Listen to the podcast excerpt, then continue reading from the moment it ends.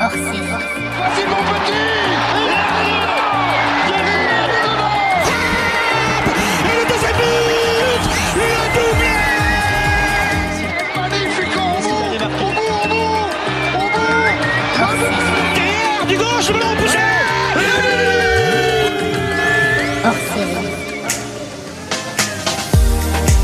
Et Eh, bonjour à tous et bienvenue pour cette troisième émission de Barbecue P2J. Et oui, ce n'est pas Christophe Dubarry qui anime, c'était moi aujourd'hui. J'ai fait une sorte de putsch. On a parlé cet après-midi, on a réglé ça euh, dans un octogone, mais à distance. Et ça s'est bien passé. La preuve, c'est que j'ai gagné. En tout cas, ça me fait bien plaisir de vous retrouver. C'est euh, notre première émission de l'année j'imagine que c'est aussi la vôtre, les gars de, de Radio Merguez ou quoi?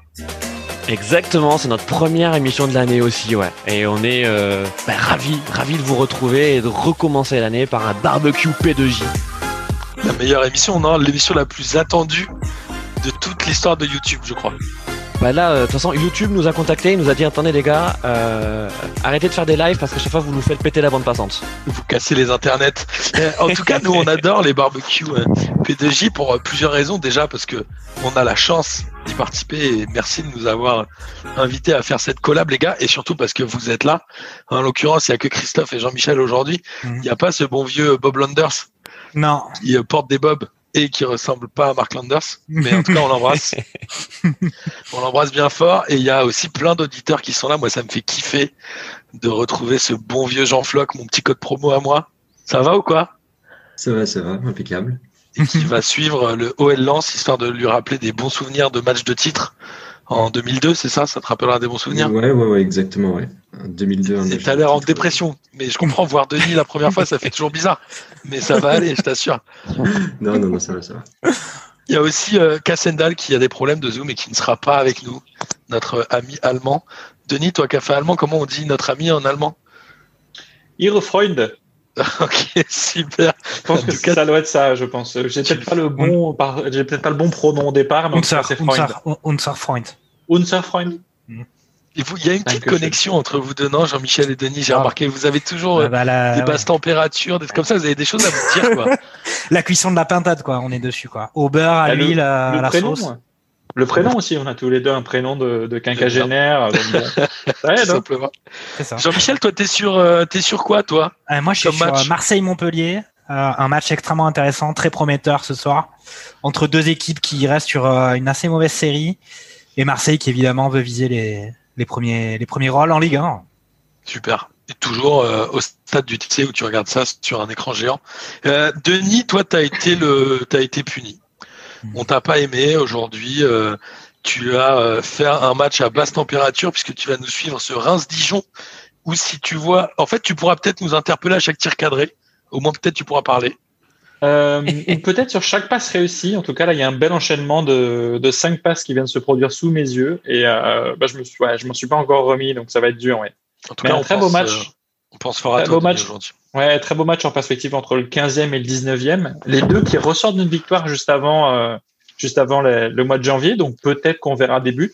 Reims qui peut euh, se repousser de la, de la zone de relégation et Dijon qui peut tenter d'en sortir compte tenu du mauvais résultat de, de Lorient euh, cet après-midi. Et toi, Christophe, tu vas euh, nous suivre Saint-Etienne PSG, c'est ça? Exactement, le, le, le match est parti. euh, voilà, on, on va voir la première de Pochettino. Hein, euh, ce que j'ai vu là, il a répondu en conférence de presse. euh, journaliste lui a demandé euh, comment on dit. Alors, est-ce que c'est Pochettino, Pochettino? Il a dit bon, si vous voulez le dire à l'italienne, c'est Pochettino. Mais si vous voulez le dire à la façon argentine, c'est Pochettino. Alors, on a choisi la façon argentine. Voilà. Il y a la façon de Kader où il dit Pochettino. Personne ne sait pourquoi il dit comme ça. Mais on embrasse ce bon vieux Kader. Il y a ce bon vieux Jules. Est-ce que pris anniversaire son Hein anniversaire ou pas, Kada Non, pas, pas, pas là. Il y a ce bon vieux Jules qui est avec nous. Est-ce que tu as rechargé ton passe Navigo pour aller de stade en stade? Eh oui, oui, oui, et il fait pas très chaud à Lille, il fait 3 degrés. C'est la vraie température, hein. je, suis allé, je suis allé regarder.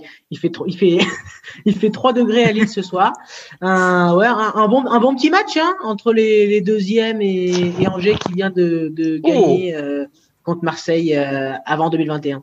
Alors, Jules, il a, il a pété son ordi, donc euh, en fonction du TOS, il ne pourra suivre que Lille en première mi-temps ou, euh, ou les joueurs d'Angers en, deux- en, première- en deuxième mi-temps. Voilà. Bah, on aura la moitié d'un match, quoi.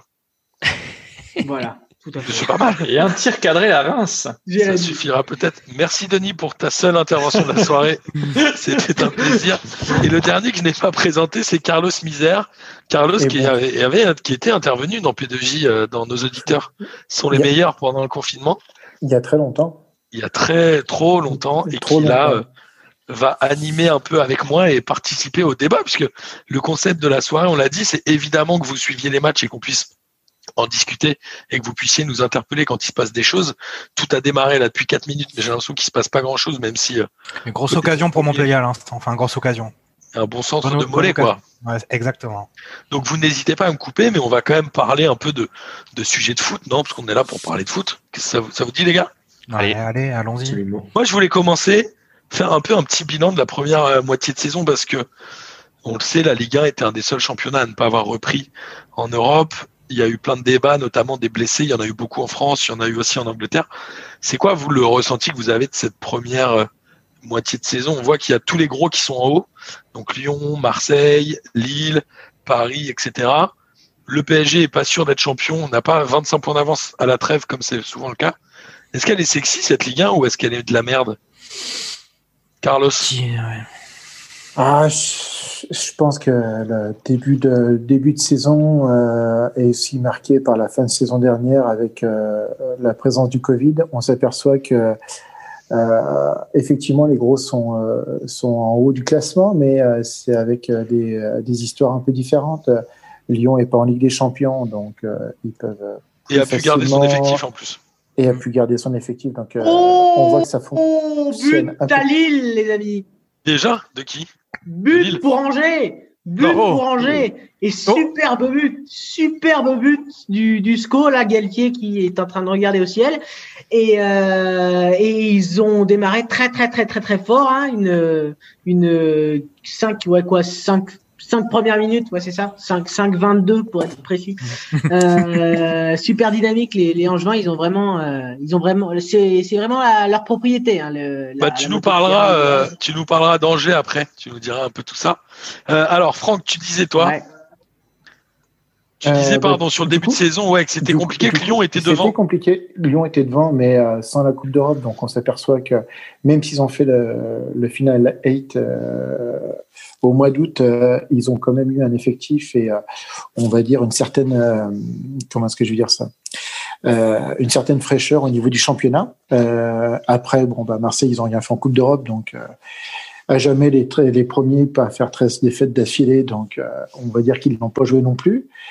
Pour Paris, c'est encore différent. Euh, on s'aperçoit qu'ils ont fait quand même énormément de matchs en minimum de temps. Euh, Ils ont souffert en début de saison. Hein. Ils ont souffert, mais après tous les autres gros aussi ont souffert. On s'aperçoit que Manchester City a souffert. Euh, le Bayern, c'est pareil, souffre quand même dans une certaine mesure. Ils sont pas non plus premiers avec 25 points d'avance, ce qui est quand même assez La Juve a du mal aussi. La Juve a du mal, donc on s'aperçoit que Ah, la fin de aussi. saison, ça, ça a décalé énormément de choses et euh, et, euh, et je pense qu'il peut y avoir des surprises un peu cette saison. Bon, normalement, euh, Paris, euh, Paris va être devant, mais euh, voilà. euh, non, je pense que c'est pas forcément de la merde. C'est que là, il y a beau- beaucoup de choses en fait qui sont différentes des années précédentes. Donc, et on a toujours cette habitude de se dire de, de voir des saisons, des saisons normales. Donc, la préparation a été tronquée. même encore actuellement, on s'aperçoit qu'il y a des, des joueurs qui sont quand même pas non, non plus dans le coup physiquement. Donc, euh, On va voir ce que ça donne. Avant de donner la parole à Jean, il y a Jean-Michel qui me fait des grands signes. Non, non, juste, euh, il y a eu deux grosses occasions pour Montpellier, là, de Delors. Euh, une tête euh, bon, qu'il a faite sur le gardien, sur Mandanda, et puis là, il vient de rater une frappe enroulée euh, qui était à 2 cm de, de la lucarne, mais bon, il était hors jeu finalement. Mais après, juste pour rebondir... Euh, Bon, Montpellier archi domine. Ouais, Montpellier domine au niveau des occasions. Mais pour parler du niveau de la Ligue 1, il y a quand même le, le, les performances des clubs français en Coupe d'Europe quand même qui sont très inquiétantes par rapport au, au niveau réel de la, Ligue 1 et aussi certainement à la capacité à un club français de pouvoir euh, faire à la fois le championnat et euh, d'être compétitif en Coupe d'Europe, comme le montre bien euh, Lyon cette année qui joue fait qu'une seule compétition et qui est premier. Certes, ils ont gardé leur effectif, mais c'est quand même un signe qui trompe pas pour moi. Ouais, et toi, Jean, qui est supporter du, de Lens, on le rappelle, Oui. qu'est-ce que ça te fait ce bon début de saison? Alors, Ils sont quand même- plaisir, impressionnants, les que- Pardon? Excuse-moi, Ils sont impressionnants cette année, les Lensois. Ouais, ouais, ouais, ça fait super plaisir. impressionnants à leur que, niveau, quoi. euh, euh, si tu veux, ça fait quand même quelques années où même en Ligue 2, on était loin de pratiquer du, du beau jeu. Euh, Francaise était arrivé, euh, je crois qu'il a fait un match euh, ou deux grands max euh, à la tête de l'équipe en Ligue 2 avant le, le, le confinement et l'arrêt du championnat. Donc, euh, on il venait de la réserve, on savait pas trop ce qu'il allait proposer. Et ça a été un peu la bonne surprise pour tout le monde parce que c'est un jeu qui est euh, voilà qui fait plaisir à voir euh, avec voilà du pressing, des, des bonnes intentions offensives et, et ça paye parce que aujourd'hui alors je me souviens plus très bien du classement mais je crois qu'on est dans le ventre mou un peu du du championnat donc euh, c'était assez quand même inespéré surtout quand tu vois le- l'effectif sur le papier qui est pas non plus incroyable euh, Ouais, après, t'as le la bonne retour quand même de Kakuta qui est et quand tout. même, euh, Kakuta qui est injouable, hein, que, clairement là depuis le, le début de saison, donc en espérant que que ça tienne et qu'on se maintienne euh, tranquillement. Quoi. Bah Même voilà, si là, c'est quand même Maxwell la partie. A eu une grosse occasion là il y a deux trois minutes là pendant que Jean-Michel euh, parlait où il frappe, ça passe vraiment à ras du poteau. Là, globalement là, il, il souffre un petit peu face au Lyonnais, mais je, te, je dirais que si si on perd ce match, c'est pas non plus dramatique dans le sens où voilà, il y a quand même deux, un ou deux niveaux d'écart entre les deux, les deux effectifs. Quoi. Gwendal nous a rejoint. Gwendal, on te donnera la parole tout à l'heure à la mi-temps, je pense, sur le match Nantes-Rennes et notamment quand on parlera des entraîneurs. Quand on parlera des entraîneurs de Ligue 1, justement, Rennes, ils ont, euh, ils ont un début de, de première saison un peu chelou parce que ils ont gagné au début. Ouh, le deuxième but pour Angers Oh là. Et le doublé pour Thomas Incroyable, j'avais oublié de vous, vous préciser le buteur tout à l'heure et de vous décrire l'action. C'était Diallo qui avait euh, mal renvoyé un ballon dans la surface et puis Thomas qui avait envoyé une frappe vicieuse qui, qui trompe Maignan. Et là, de la tête, un doublé du défenseur central du, du SCO. Alors on savait que son compère de la défense, euh, Traoré, le, le capitaine, marquait aussi beaucoup de buts. Et ben là, c'est un doublé en moins de 15 minutes de jeu. Incroyable, incroyable début de match ici à, à Pierre-Mauroy. Ouais, on revoit l'action, là, le corner euh, de Capel et là, la tête. Ça se trouve, ça se trouve, il y a euh, 3-2, mais Diallo. voient pas les attaques lilloises, on sait pas. Personne, personne ne sait la vérité. Avec un ouais, mais avec un peu de chance, la barre des scores est sur le bon côté. De... En tout cas, 2-0 pour Angers, c'est quand même, euh, Et- c'est assez, euh, c'est assez étonnant Ah par ouais. rapport au début de saison. Tu nous feras un petit point à la fin de la première mi-temps pour nous dire un peu le ressenti sur le match. Exactement. Gwendal, alors, les, les Rennais, ils ont démarré la, la saison plutôt bien. Ils ont, je crois, trois ou quatre victoires d'affilée, non? Un peu Ah, comme. Saint-Etienne. On enchaîne les victoires au début de saison pour faire un max de points avant de commencer la, la, la- justement la, la Ligue des Champions. J'étais venu vous voir à ce moment-là. Et c'est vrai que pendant la Ligue des Champions, on n'a pas réussi à tenir le rythme. On a aussi joué de, de malchance et du coup, on n'a pas pris beaucoup de points. Jouer de Et malchance et jouer très mal aussi, non? Joué mal et de malchance parce qu'on en est quand même euh, sur un record du nombre de poteaux touchés. Euh, on avait à peu près un poteau euh, touché par match. Donc, euh, ça n'a pas, pas été en notre faveur. Un petit jeu de mots, Denis, sur euh, les poteaux, Doku, c'est ça Non? Non, non, je suis anesthésié par le match que je suis en train de voir là, pour l'instant. Donc, euh, Heureusement qu'il n'est pas gardien d'ailleurs, Doku, parce que sinon il ferait beaucoup d'arrêts, Doku. Euh, alors, Oh là là là. désolé, Oh. désolé, je, je l'assume pas une seule seconde. Euh, Mais moi, j'en ai une aussi sur Doku. Mais, Mais Vas-y, vas-y, ça ça, aurait ça, peut-être passé là Non? vas-y, vas-y, Ah, Jean-Michel, me laisse pas tout seul dans la merde. Non, je, je, je voudrais. Ah oui, mais voilà, la merde Doku. hein. Ouais. Exactement, la corde aussi. Euh, alors, bah, moi, c'est- alors, alors, moi, c'est moi qui l'ai la corde au cou, là, vu, euh, vu le match. Christophe, on parlait de Rennes euh, et de Saint-Etienne qui avaient démarré le début de saison en gagnant. Toi qui suis PSG Saint-Etienne, est-ce que Saint-Etienne est toujours aussi triste en 2021 qu'en 2020 Écoute, pas du tout. Euh, j'ai failli, euh, j'ai failli vous arrêter parce que là, donc sur un corner euh, stéphanois, il y a une belle tête de, de Moukoudi, le, le défenseur, euh, qui a bien été arrêté par Navas. Alors, il faut dire que c'était sur euh, euh, sur sur Navas. mais écoute, Saint-Étienne là, donc ça fait maintenant une petite dizaine de minutes que ça joue et je les trouve, je les trouve plutôt assez séduisants. c'est un match ouvert. Voilà, c'est un match ouvert. Et tu vois, et pile quand je dis ça, oh là là là là là là, superbe contre contre-attaque de, de Paris avec Euh, qui a été servi dans la profondeur et qui d'une d'une splendide reprise vient buter euh, sur Moulin. Moulin là qui fait vraiment un super arrêt. Euh, donc corner pour euh, pour Paris. Je te dis c'est un match c'est un match très ouvert euh, pour cette première de, de Pochettino et, et Saint-Étienne à domicile n'est pas là pour pour poser le bus. C'est c'est très joueur. Donc écoutez là ça fait maintenant bientôt 10 minutes. Je pense qu'on va assister à un joli match de Ligue 1. Tu nous donneras un peu ton avis en fin de match sur euh, la manière de, de jouer de Pochettino Ouais, ouais, bien sûr. À l'italienne. À l'italienne. Non, non, mais enfin pour l'instant, on peut pas. Enfin, c'est- assez tôt. Hein. Il, il vient à peine de prendre l'équipe en main. euh, euh, je Ouais, mais ça peut diffuser une première mentalité déjà, non? Enfin, on, va- on va Euh, peut-être s'en rendre compte. C'était ouais. triste hein, sous Tourelle hein, quand même. Bah, la fin, la fin était un peu triste. ouais. Ouais, L'envie des joueurs, on la ressentait pas tellement, tellement quand même, non?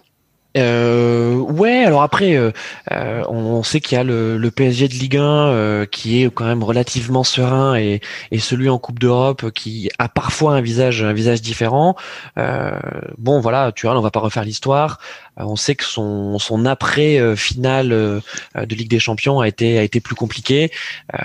Bon, on, se rappelle aussi les différents épisodes de, de Covid en septembre suite aux vacances à Ibiza de, de, de l'effectif parisien. Non, mais voilà, c'est. Bah a ouais, une ouais. photo ouais. de Navas et Icardi, torse dans le même bateau avec à manger des corbeilles de fruits. Vous l'avez vu cette photo Ouais, ouais, non, mais après, on peut comprendre que les joueurs aient besoin de, de décompresser. Et d'ailleurs, euh, cette histoire-là de, de, de fête, ça, ça fait penser aussi à l'altercation que Leonardo avait eue euh, l'an dernier avec ses joueurs. Donc, je crois que c'était l'anniversaire de, de Navas, justement, encore, euh, où, voilà, on avait eu des, des photos, euh, t'es paru sur les, les réseaux sociaux, où on avait euh, Cavani qui était torse-poil. Enfin, vous voyez que c'était. Perchiche qui une- était bourré. Ah non, ça Ouais. ans. Non, mais bon, il, il- il faisait effectivement euh, bien la fête. Et puis, en fait, Leonardo derrière euh, avait mis un tir à l'équipe euh, et l'équipe s'était fermée. Quoi.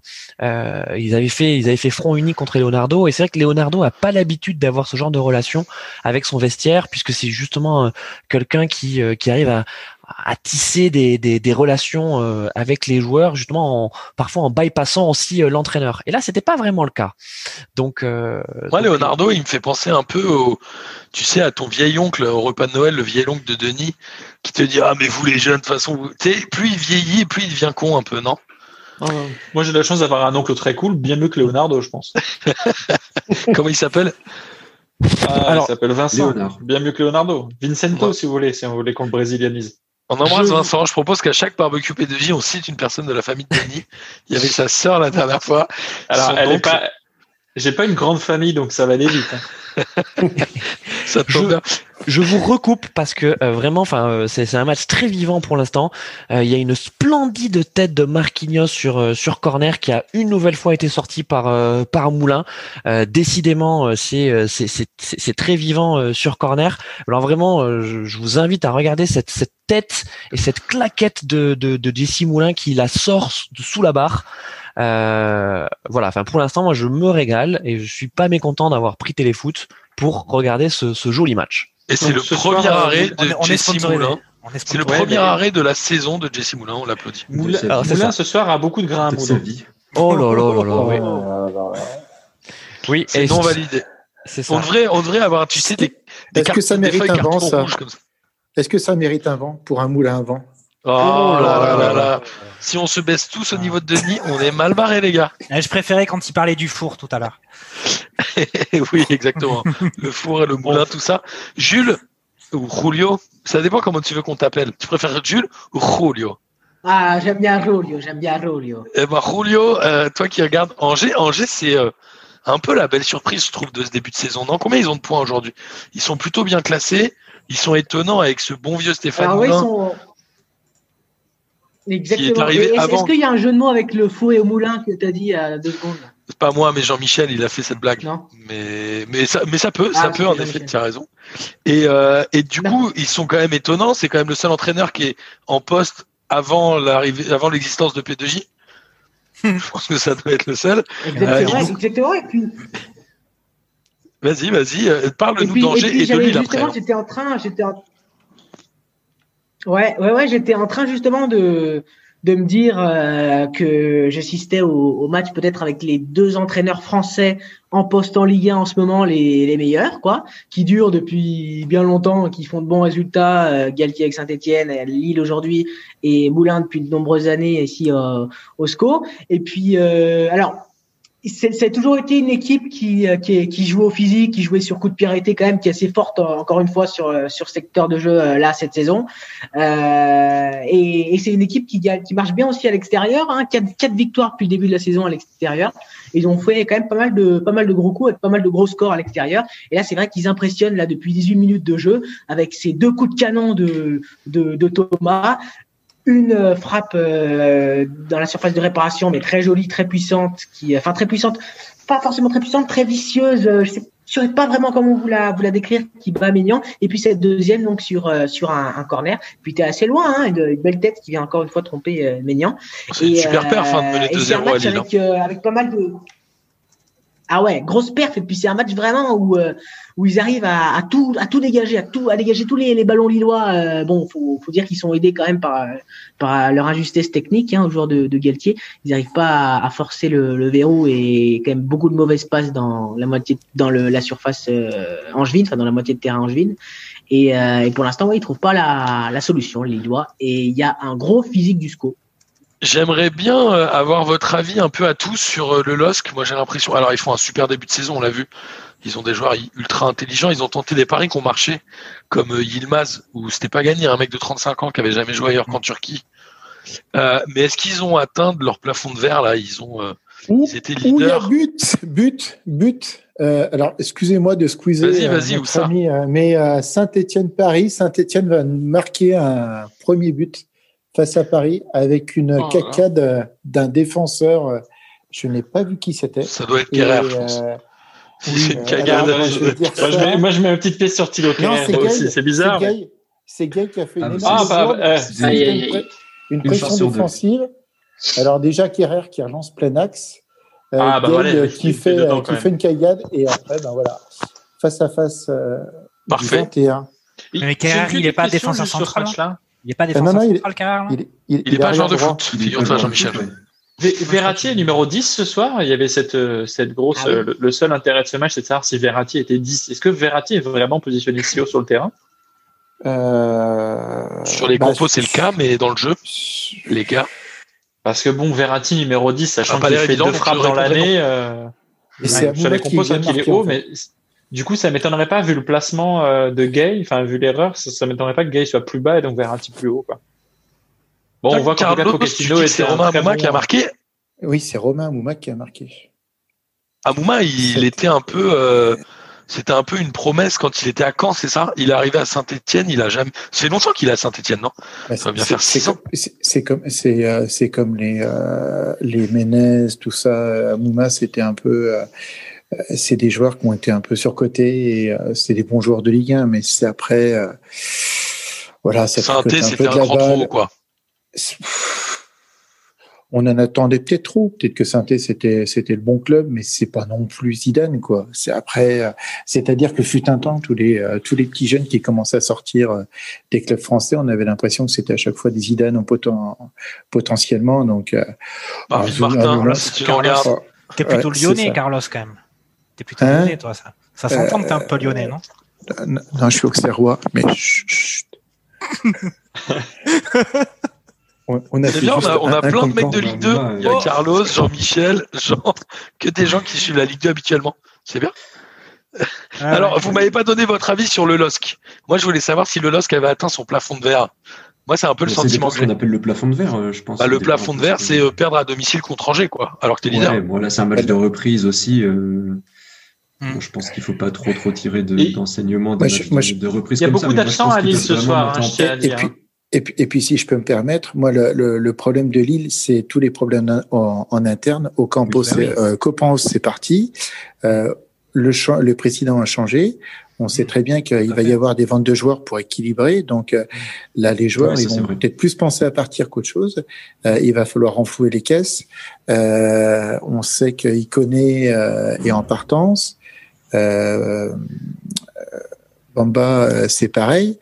Euh, c'est pas forcément une super, euh, ça doit pas forcément être une super ambiance au niveau, euh, au niveau du vestiaire ou alors les mecs qui sont en instance Ouais, de départ. ça peut être ou, ou, ou, ou. égalisation de Keane. J'ai cru qu'il était en train Ouais. de bugger. Je me suis C'est dit, ça. Carlos est en train de nous faire un arrêt cardiaque en direct. Non, Mais pas du tout. Parce que je, réfléchis, ça, on je a un se sacré, euh, un mauvais Ouais, buzz. non, ouais. Ouais. Et, et- et- et- et Levez mon, tous vos bras. et d'ailleurs, mon- tous mon- vos bras. Carlos- faites un AVC. euh, mon Carlos, je viens de perdre la connexion téléfoot, euh, donc je te propose de te transférer le match. Eh ben, j'étais en train un peu de le regarder en même temps, tu vois. J'étais ta, ta de secours, ton, Alors, on va parler de. Icardi. On va parler de Moiskin. J'ai vu Rulio qui levait les bras. Alors, soit sa mère lui a dit de couper. Et te- On embrasse ta mère, d'ailleurs, Rulio, qu'on a vu la dernière fois. Soit il y a un but ou, un alors, truc, elle, est non devenue, elle est devenue fan de vous. Hein. Ah, Non, super. non, c'était que, que, que qu'on avait demandé de lever les bras. euh, ben oui, pour voir si on un qu'il- AVC. cardiaque. voilà, mais super. Ça, mais, euh, non, mais, non, mais non, Rulio, heureusement que t'es là. Heureusement que t'es là. Change rien, Ouais. surtout. Mais bien sûr. Non, mais c'est vous, vous qui devez rien changer.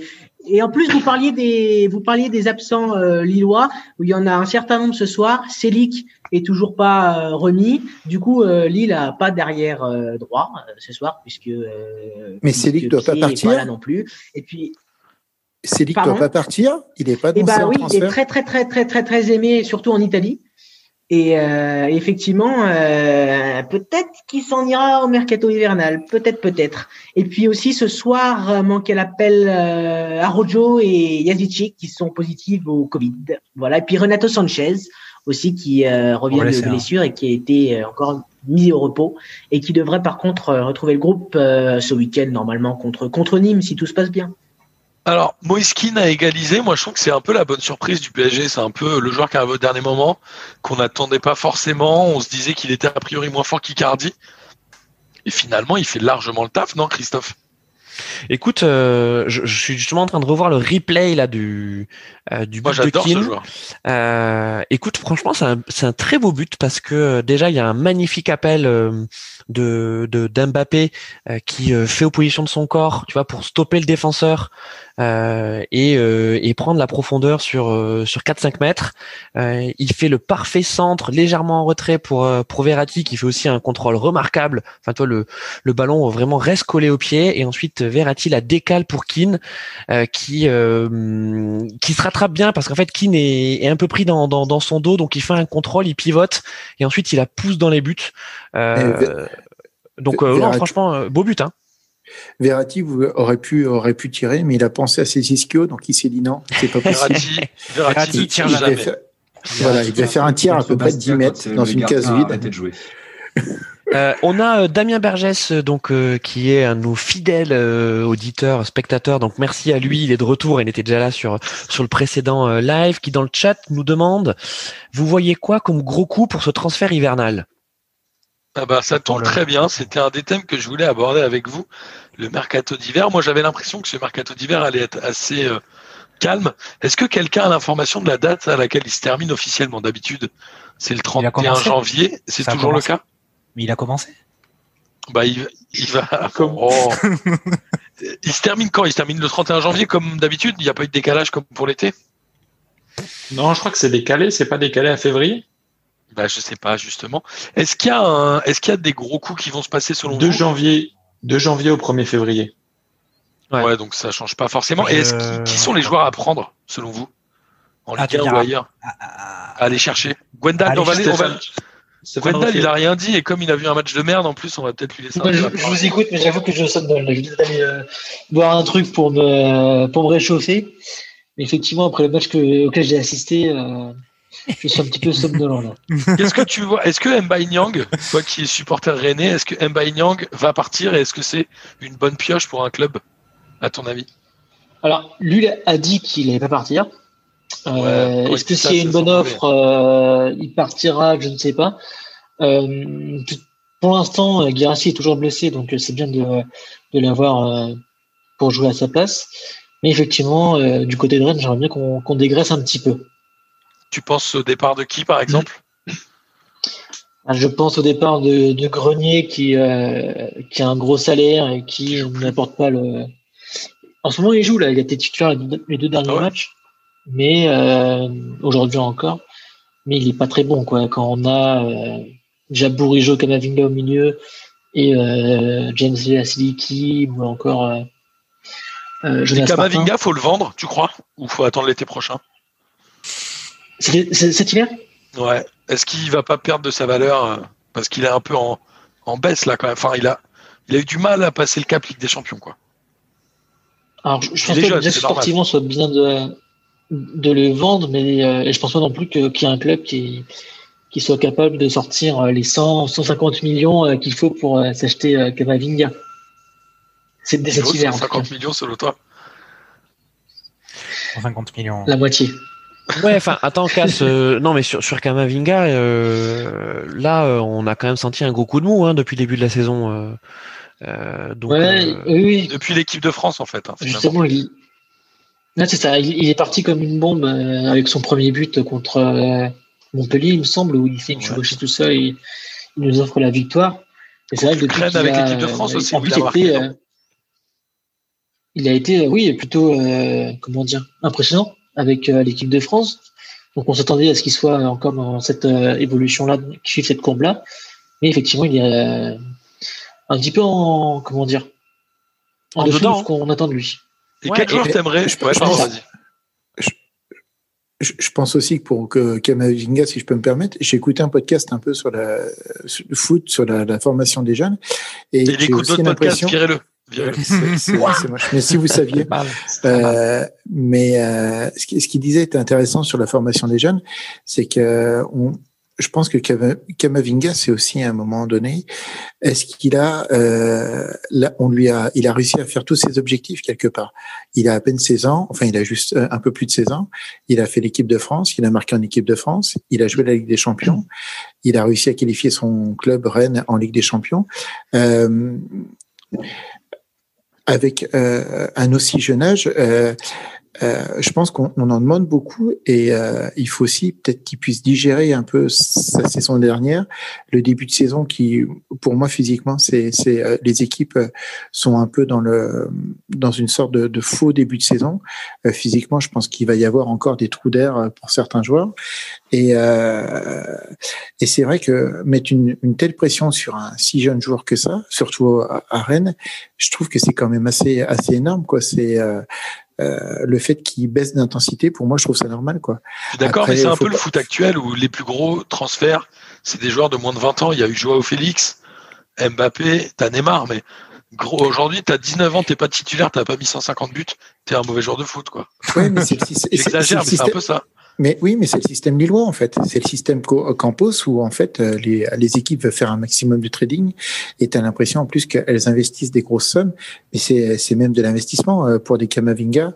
Euh, on a l'impression qu'ils veulent investir 150 millions les gros clubs, mais pour se dire peut-être qu'en plus ça en vaudra encore plus et Mm. que euh, je pourrais peut-être leur vendre encore plus cher. Donc c'est euh, ça fout, je pense, une pression sur certains joueurs. Il faut quand même avoir les épaules sacrément larges pour pouvoir accepter un peu euh, toute cette image-là et tout, toutes les représentations que ça donne. Quoi. C'est, euh, Je suis d'accord. euh, et pour des joueurs qui n'ont pas, qui ont pas 18 ans. Hein. Ouais, c'est vrai. Et, Et, et toi, les gars, Jean-Michel? Ouais. euh, pardon, eh, les gars, juste priorité au terrain. Euh, Jean, je viens de voir là sur, me, sur mes petits écrans là de, de contrôle un coup franc tiré par Paqueta Oui, sur. Dubois qui était juste exceptionnel. Est-ce que tu nous racontes, Jean? Euh, alors, ouais, enfin, ils ont essayé de mettre en place une combinaison. Euh, Paqueta a frappé euh, plus ou moins à ras terre. Dubois était sur la trajectoire, c'est sorti en 6 mètres. C'était Non, mais c'était magnifique. c'était 30 secondes, c'était entre 30 secondes ridicule. et une minute de mise en place pour ça, c'était. Non, mais euh, c'était très n'importe quoi. Et franchement, le coup, le coup franc était hyper bien placé. Euh. T'avais euh, deux pailles et Paqueta qui faisaient des espèces de petites feintes pour euh, pour que le gardien ne sache pas où placer son mur. Et ça s'est terminé par un truc, mais mais mais vraiment euh, Euh, absurde. Une combinaison ratée, enfin, ouais, c'est. c'est- Voilà, une belle merguez. le- le Pardon Martin, hein, tu vois, c'était hein. c'était priorité au direct. Hein. Aucun problème. Et euh, mon, mon cœur va à Denis, Jean et, et Jean-Michel qui ne voient aucun but. Jean-Michel, toi, sur le marché des transferts, qu'est-ce que t'en penses? Tu penses qu'il y a des coups à faire ou Bah, je pense que la situation est de par la, la situation de la Ligue 1.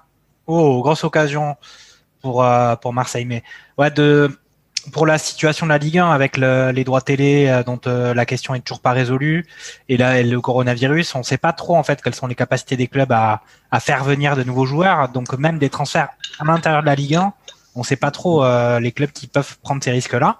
On entend Il y a plus- des clubs comme Marseille qui peut-être vont devoir en faire quand même pour Ben, c'est ce qui une s'y- bonne place. donc là pour pour parler justement du match que que je regarde pour euh, barbecue P2J, euh, Marseille là ils sont toujours à la recherche du de leur grand attaquant depuis le départ de Didier Drogba en 2004. Euh, et, donc... et donc là il parle il de il parle de faire venir à Milic Mario Jardel. Milic, Non, Milic de, de, de Naples. Sauf qu'ils ont un budget, je crois, de, ils ont un budget Non, de mais- 8 millions globalement. Et euh, Naples en veut 15. Donc euh, c'est plutôt, euh, ça prend pas trop la bonne direction pour l'instant. Mais ils veulent aussi. Après, J'ai Bah lu Croton. il reste que mois. J'ai lu Cruton aussi, Ouais. l'italien là qui joue à la. Alors je sais même plus où il joue lui maintenant. Tu veux dire Patrick, Patrick, Patrick. Cotone, ou à la, Cotone. à la Cotone. Fiorentina. Euh, il était prêté, euh, je crois. Mais je pense qu'ils ont quand même aussi besoin de vendre. Et euh, c'est vrai que dans l'effectif, euh, bah, avec euh, Strootman, ils veulent, ils essaient de vendre Sanson, mais ça fait déjà depuis. C'est vrai que Strootman, il est encore là. Mais c'est un énorme salaire, Strootman. Je crois que c'est le troisième salaire de l'effectif. C'est une énorme Euh, chèvre. Euh, je crois qu'il y a Mitroglou qui est disponible.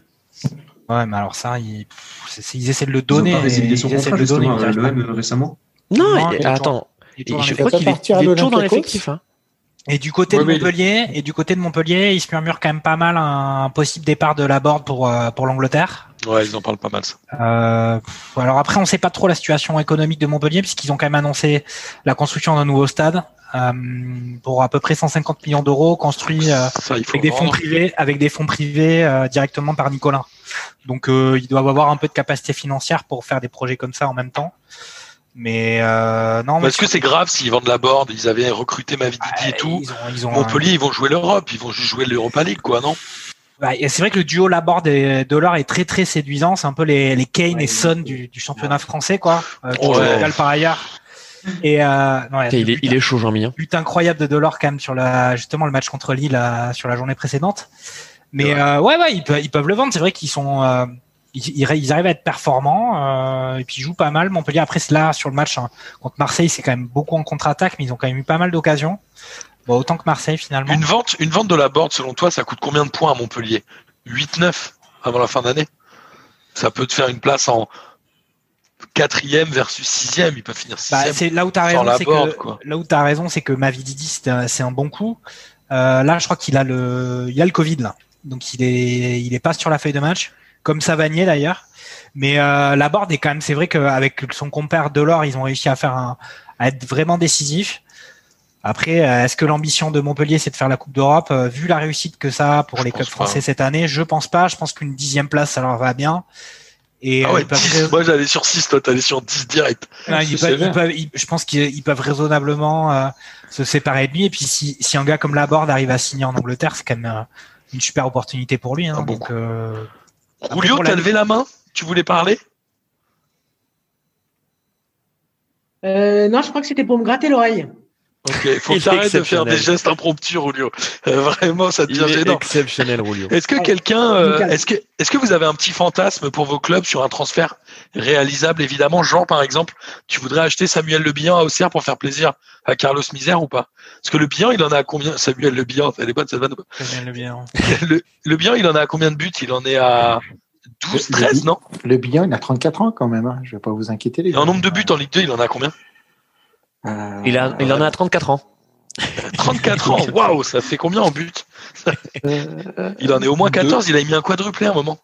euh, non, il ça se dit supporter d'Auxerre. J'ai l'impression que tu nous. J'ai l'impression il- qu'il nous écoute pour d'autres mais- podcasts de foot qu'il écoute aussi. Mais tu non, vois. mais c'est pas ça, c'est que ma connexion, a... j'ai relancé mon truc. euh, Un vrai supporter ici, regarde. Jean Floc, combien de Il buts a pour 30 ans. Ganago à Lens? Euh, 12. Voilà, tu Oh vois. Ah, c'est du bluff. hein. C'est- beau, ça. je crois que c'est 8, non C'est pas 6 ou 7 beaucoup d'ailleurs. de- c'est- c'est- ouais, c'est Le genre bilan, de il a 7, 13 buts, 7, hein. 8, mais bon, faut. 13 buts. toujours il avait dire mis un chiffre au quadruplé. hasard et paraître sûr de soi, c'est le. Le bien, c'est important. 152 buts. Hein, et, et il, a, il a mis 13 buts, dont euh, un triplé, euh, un triplé euh, à Niort. et euh, un triplé contre Chambly. Donc euh, voilà. La, il la a pas mis de but. Il, il, il a Ça, pas mis de quadruplé suis face à de Châteauroux. entendre euh, de manière hebdomadaire. Hein Là, normalement, le bien aurait dû mettre un quadruplé face à Châteauroux aussi, tellement que ce club est bon. Jean, Ah bah tu oui. rêverais de voir quel joueur arriver à Lens là au mercato d'hiver? Euh, franchement, Tony Vérel, euh, non Aucun. Là, on est plus. euh. Je suis pas sûr. Non, là, le- là, globalement, le, ce qui ressort un petit peu là des, des, des différents échos, des différentes rumeurs, on est plus un peu sur une opération un peu dégraissage à Lens avec des joueurs qui sont euh, euh, vraiment à court de forme, qui rentrent pas forcément dans les plans de Francaise ou qui sont vraiment euh, en, en dessous d'un niveau technique. Il y a euh, déjà donc Charles Bolly qui a été prêté au Paris FC. Euh, le contrat de Cyril Bayala pendant que l'OL vient Le marquer but de, de paille, du coup. Ah. But de Memphis de paille. Ouais, but de Depay, une belle déviation de je sais pas qui d'ailleurs. Toujours le feu de paille. le Je crois que c'est Kadewere, Jean. filet propre. Oula, oula, oula. Je crois que c'est Kadewere qui fait cette belle, euh, Je- cette je belle crois, déviation. ouais. Et on salue la tentative de en de pigeon euh, qui. Bah, c'est la seule intervention que je peux faire vu que mon match me, vu que mon match, rien à dire. Je- J'essaie d'en placer une ou deux de temps à autre. Histoire fait, de ce qui pas est- trop m'endormir. Et ce qui est génial, c'est que Jean, on sent bien le supporter lensois qui est dégoûté de se prendre un but Ouais, un par. Lyon, Tu sais, qui est vraiment dans la passion du commentaire. Oui, bon alors voilà, but de deux pailles. euh, bon. Non, non, non, Mais Jean, super- il a, Jean, il surtout de- une de grande passion. Il a une grande passion pour les anciens joueurs lensois. Et c'est Michael Debève. Pas, Oui. Toulousain aussi. Eh ben, il était. Alors, Désolé. tiens, j'ai eu des nouvelles de récemment. Oui, est-ce que Christophe Dubarry, est-ce que tu as reçu Je t'ai envoyé un truc sur sur WhatsApp. Ah. J'ai la photo de Jean Floch avec Ah ouais. Michael. Debève. Elle a quelques années, on a la plus belle coupe de Michael Debève. Attendez. Yes. Je pense qu'il n'y a que Carlos Misère et moi qui avons vu jouer Michael Debève. Je pense qu'on doit être les plus. L'ai vu sur le, banc, assistance. sur le banc à Toulouse. Moi. Je vous mets ça les gars. Alors attendez. Mais euh, C'est quelle est notre photo là Donc Jean, l'histoire de cette photo, c'est qu'on avait pas mal parlé de, de, de Magic De Mike, Magic dans Mike. P2J. Et euh, une ou deux semaines après, euh, Jean euh, m'envoie cette photo avec Michael Debève. Et ce que tu m'avais raconté, c'est que tous les joueurs, toi, tu t'en foutais. Tu n'allais voir aucun joueur pour prendre des photos d'eux. oui, avec oui, Toulouse, tu étais que vers Michael Debève et tu étais le seul à vouloir une photo avec Mika Debève, quoi. Euh, Oh. Ouais, parce que du coup, euh, C'est magnifique. en fait, si on, voilà, c'est qu'il y avait eu euh, pendant cette saison, euh, enfin, Ah ouais. saison d'avant, et voilà, il y avait eu pas mal de, de blagues sur sur Michael Debève dans P2J, et euh, Lens venait faire un match de Coupe de la Ligue du coup à Tours, et euh, en fait, sur Twitter, j'avais vu que Lens se déplaçait en train, et du coup, je me suis dit, je vais aller attendre les joueurs à la sortie du train, et je vais prendre une photo avec Michael Debève, je vais lui demander de faire un autographe en mettant pour P2J. Et euh, du coup, il était très surpris, voilà, déjà Oh, oh. que moi je lui demande une photo But. et euh, il a But pas pour, voulu euh, marquer pour P2J. But pour Marseille. Parfait. Euh, But de Marseille, but, But de de Radonjic. But de Radonjic. Oh, qui on l'avait oublié, lui. le Ronaldo serbe euh, ou le Messi serbe, je sais plus. C'est enfin, en tout cas Ballon d'Or serbe. Euh, but sur une tête euh, à deux mètres du but. euh, le gardien n'a rien pu faire. Je suis étonné, j'ai l'impression qu'on regarde la 16e journée, mais de la saison dernière, avec Ouais, alors, Depay, euh, Romain Thomas, Radonic. Non, mais c'est surprenant Amouma. parce que parce que d'ailleurs, bon, euh, Radonjic était titulaire à- en lieu et place de Dimitri Payet, qui avait l'air de revenir un petit peu euh, correctement cette fin d'année 2020, mais je pense que les fêtes de fin d'année ont un peu euh, cassé cette euh, cette amélioration de la forme physique et finalement c'est Radonjic qui se retrouve titulaire et finalement bon coaching de la part de, de Bradley Cooper puisque euh, bah, il est décisif sur ce match. Bon, ça vient concrétiser quand même une première période dominée par Marseille mais qui a quand même concédé pas mal d'occasions, notamment de, de l'or qui a beaucoup raté. Ça peut être une belle opération hein, pour Marseille, puisqu'on l'a, Ah oui. on le rappelle, Rennes n'a pas gagné, Lille est Et en le train de perdre. De Et là, c'est le LOS qui vient réduire l'écart. Et c'est mon petit turc préféré, Burak Ilbaz, qui euh, a fait euh, un petit euh, 100 mètres latéral pour venir. euh, c'est un peu comme quand on est sur le tapis roulant, là, vous savez.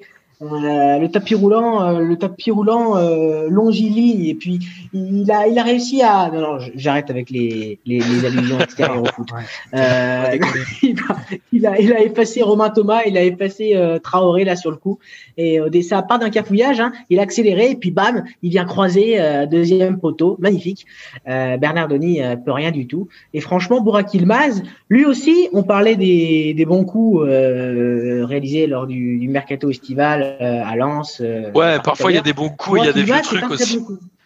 Il y a des- Bah, attendez, Parfois tu ramasses Ah des bah, vieux non, trucs. on, on a parlé Attends, de et- Yilmaz avant. Et Yilmaz, les gars, T'as compris 35 la plaque, ans. Tony 35 ans, quand tu vois la première partie de saison qui, qui te fait, euh, franchement, euh, ça vaut le coup. Hein. Ah oui.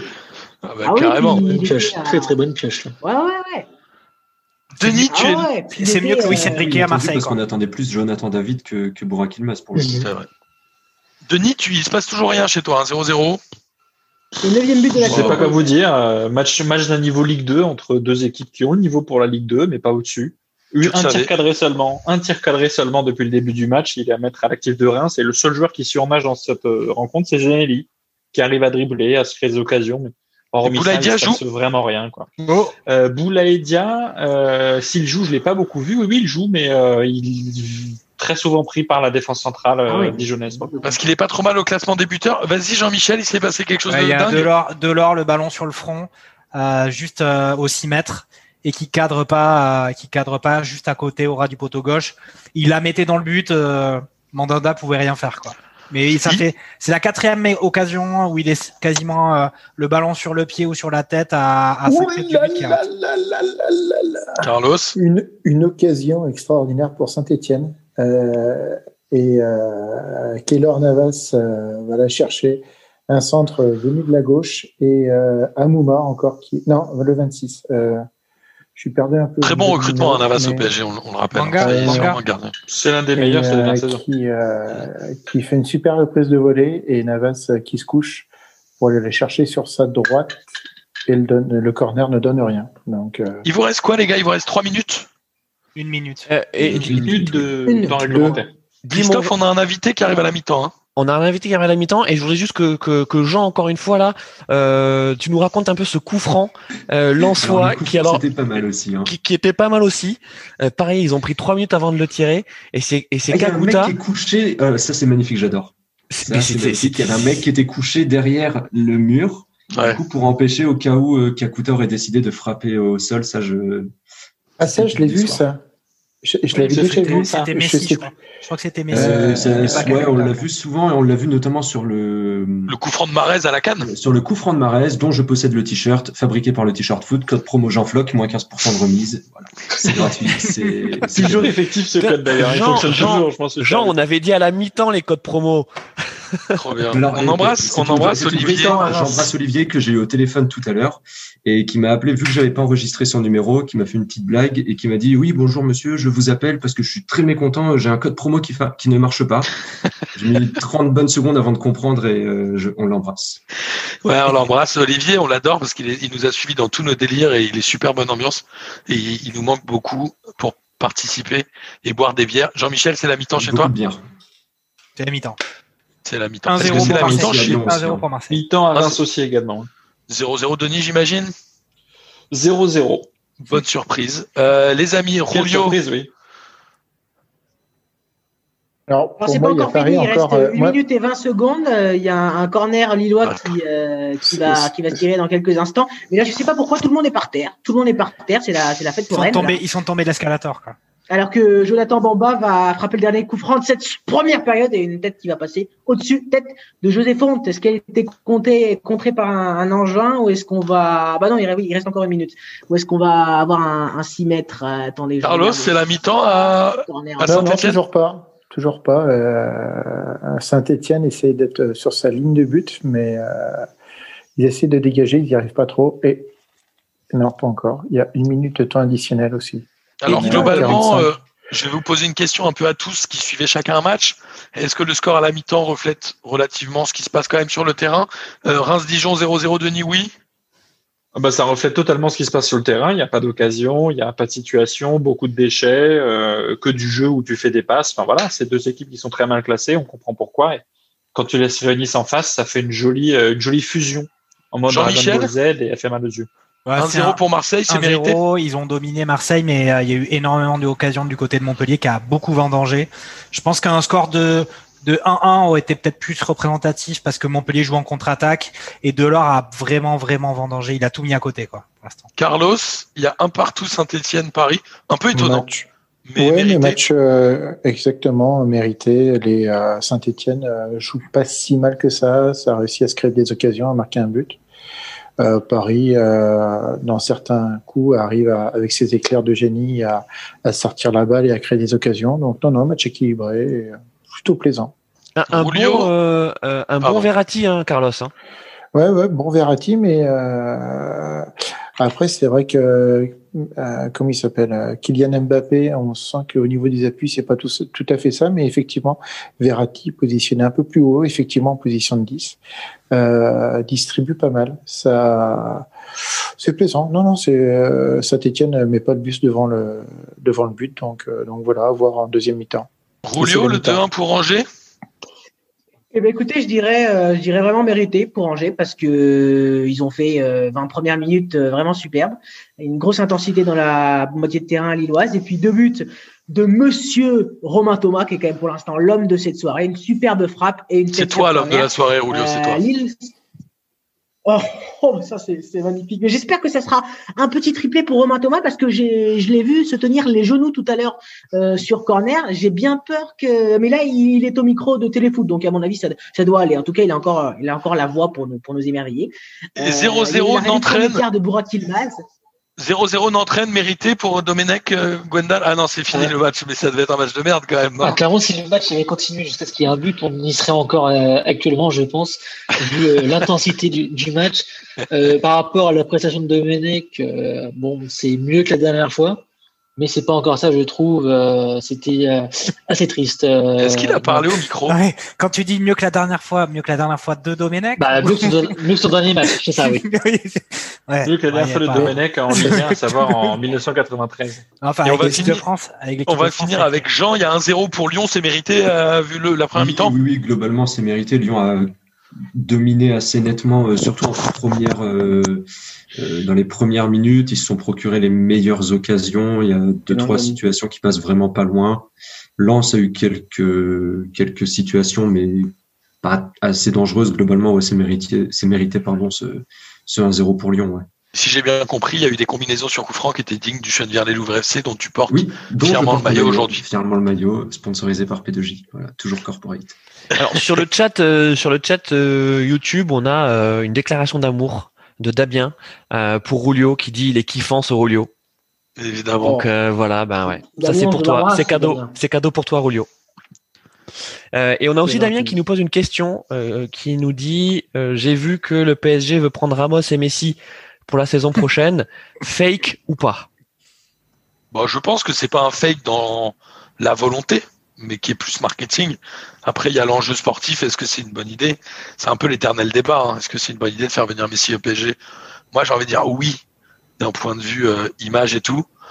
Sportivement, j'ai moins de conviction là-dessus. Je sais pas, Jean-Michel, tu as l'air d'avoir un avis tranché là-dessus, toi. Bah, j'ai l'avis, euh, les deux. Enfin, ils vont pas non plus recruter tous les mecs qui de, haut standing qui sortent et qui sont plus ou moins disponibles. Pour Ramos, moi, je pense que c'est, à mon avis, c'est plus un coup histoire de de bien renégocier son salaire à, à Madrid, sachant que à la base, Madrid veut baisser les salaires de tout le monde et Messi, de toute façon, lui, il veut partir de, de Barcelone. Donc, je pense que Messi, ça peut être une occasion à saisir. Après, sur le projet sportif, euh, Neymar a fait un appel du pied avant la avant la fin de l'année. Moi, je pense que Messi à Paris, ça serait, ça serait sympa. Après, si ça, si ça obère leur, de leur capacité de recrutement pour euh, les trois années à venir, ça serait, ça serait dommage quand même. Alors si ça obère, je suis pas sûr parce que tu sais, il y a, il y a pas tout le temps des, des métros, mais euh, mais Donc effectivement. pour toi, le c'est- PSG, le PSG, il est toujours utilisé en disant, eh, là, on me propose un meilleur contrat. Mais en fait, ça n'existe pas, quoi. Oui, c'est sûr. C'est un peu comme les négociations de salaire de. Jean Floc. euh. On est Ramos, quoi. Je négocie Ah pas ouais. mon salaire, moi. Je vais faire ça avec mon patron, tiens, à mon entretien annuel. Bah, dis, Et on propose mieux chez Merguez Co. Il va me dire, ah oui, non, mais c'est moi. Denis va me dire ça chez Merguez Co. Il me propose plus, il me propose trois merguez par mois. Mais va chez Bah, Merguez Co. Denis. non.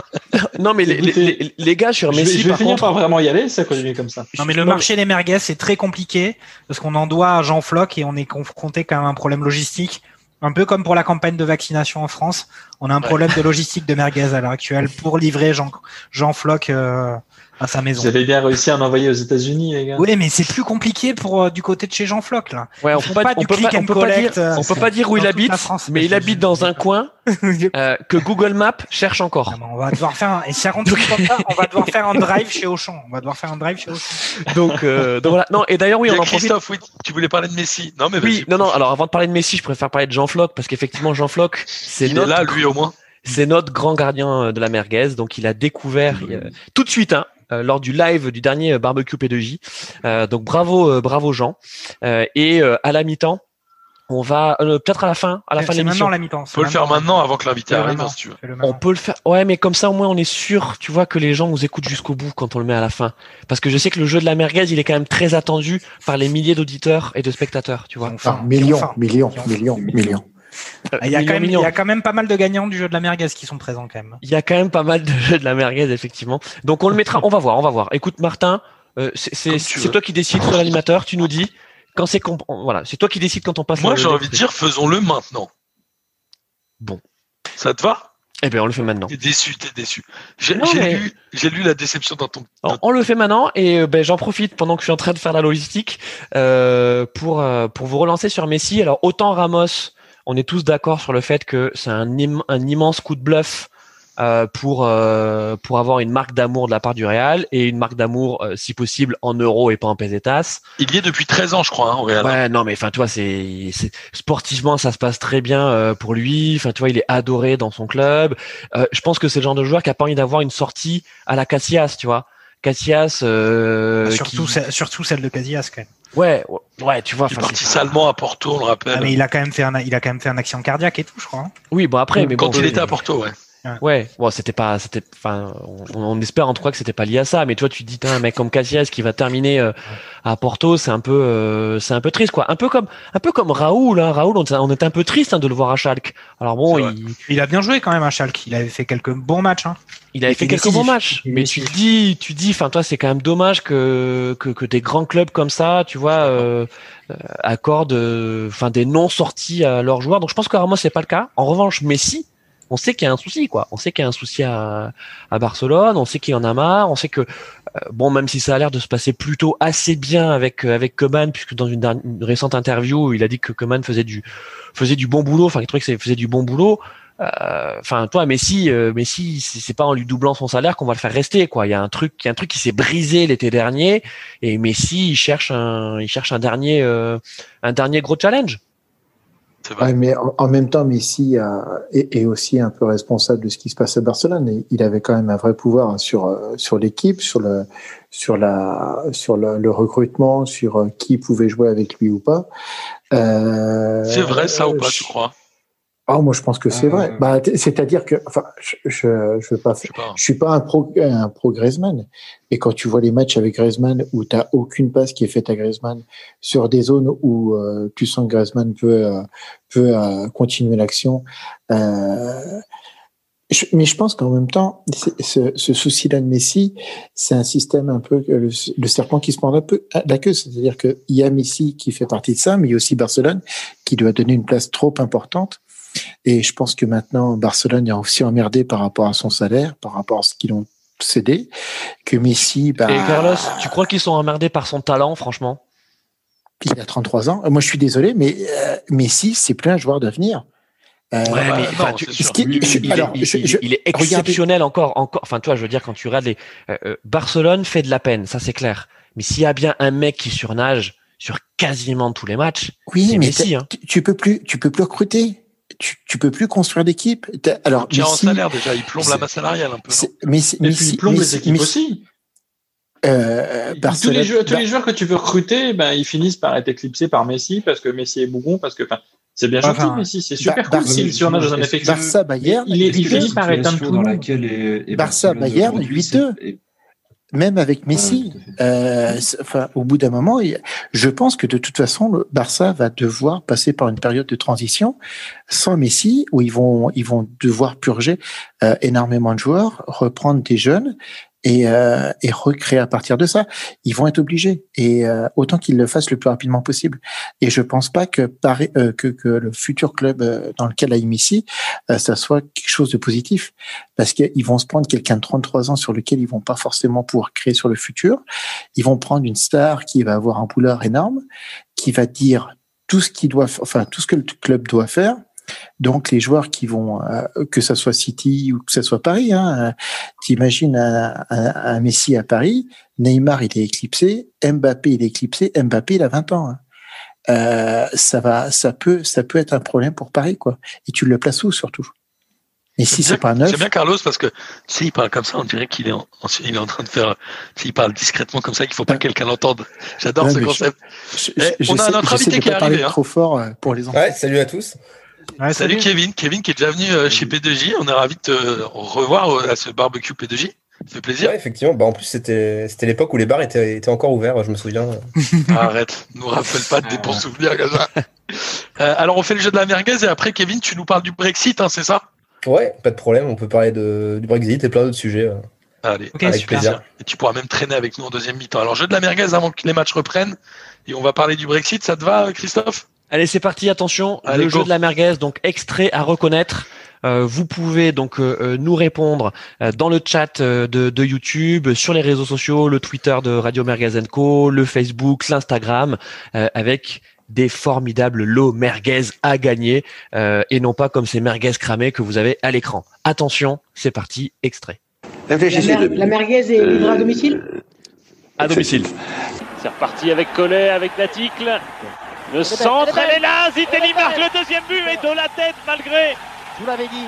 Malgré, malgré bien ce, cet énorme pansement qui ne l'a pas empêché d'aller placer ce coup de tête à un moment où Strasbourg semblait en difficulté. Voilà Strasbourg avec deux buts d'avance.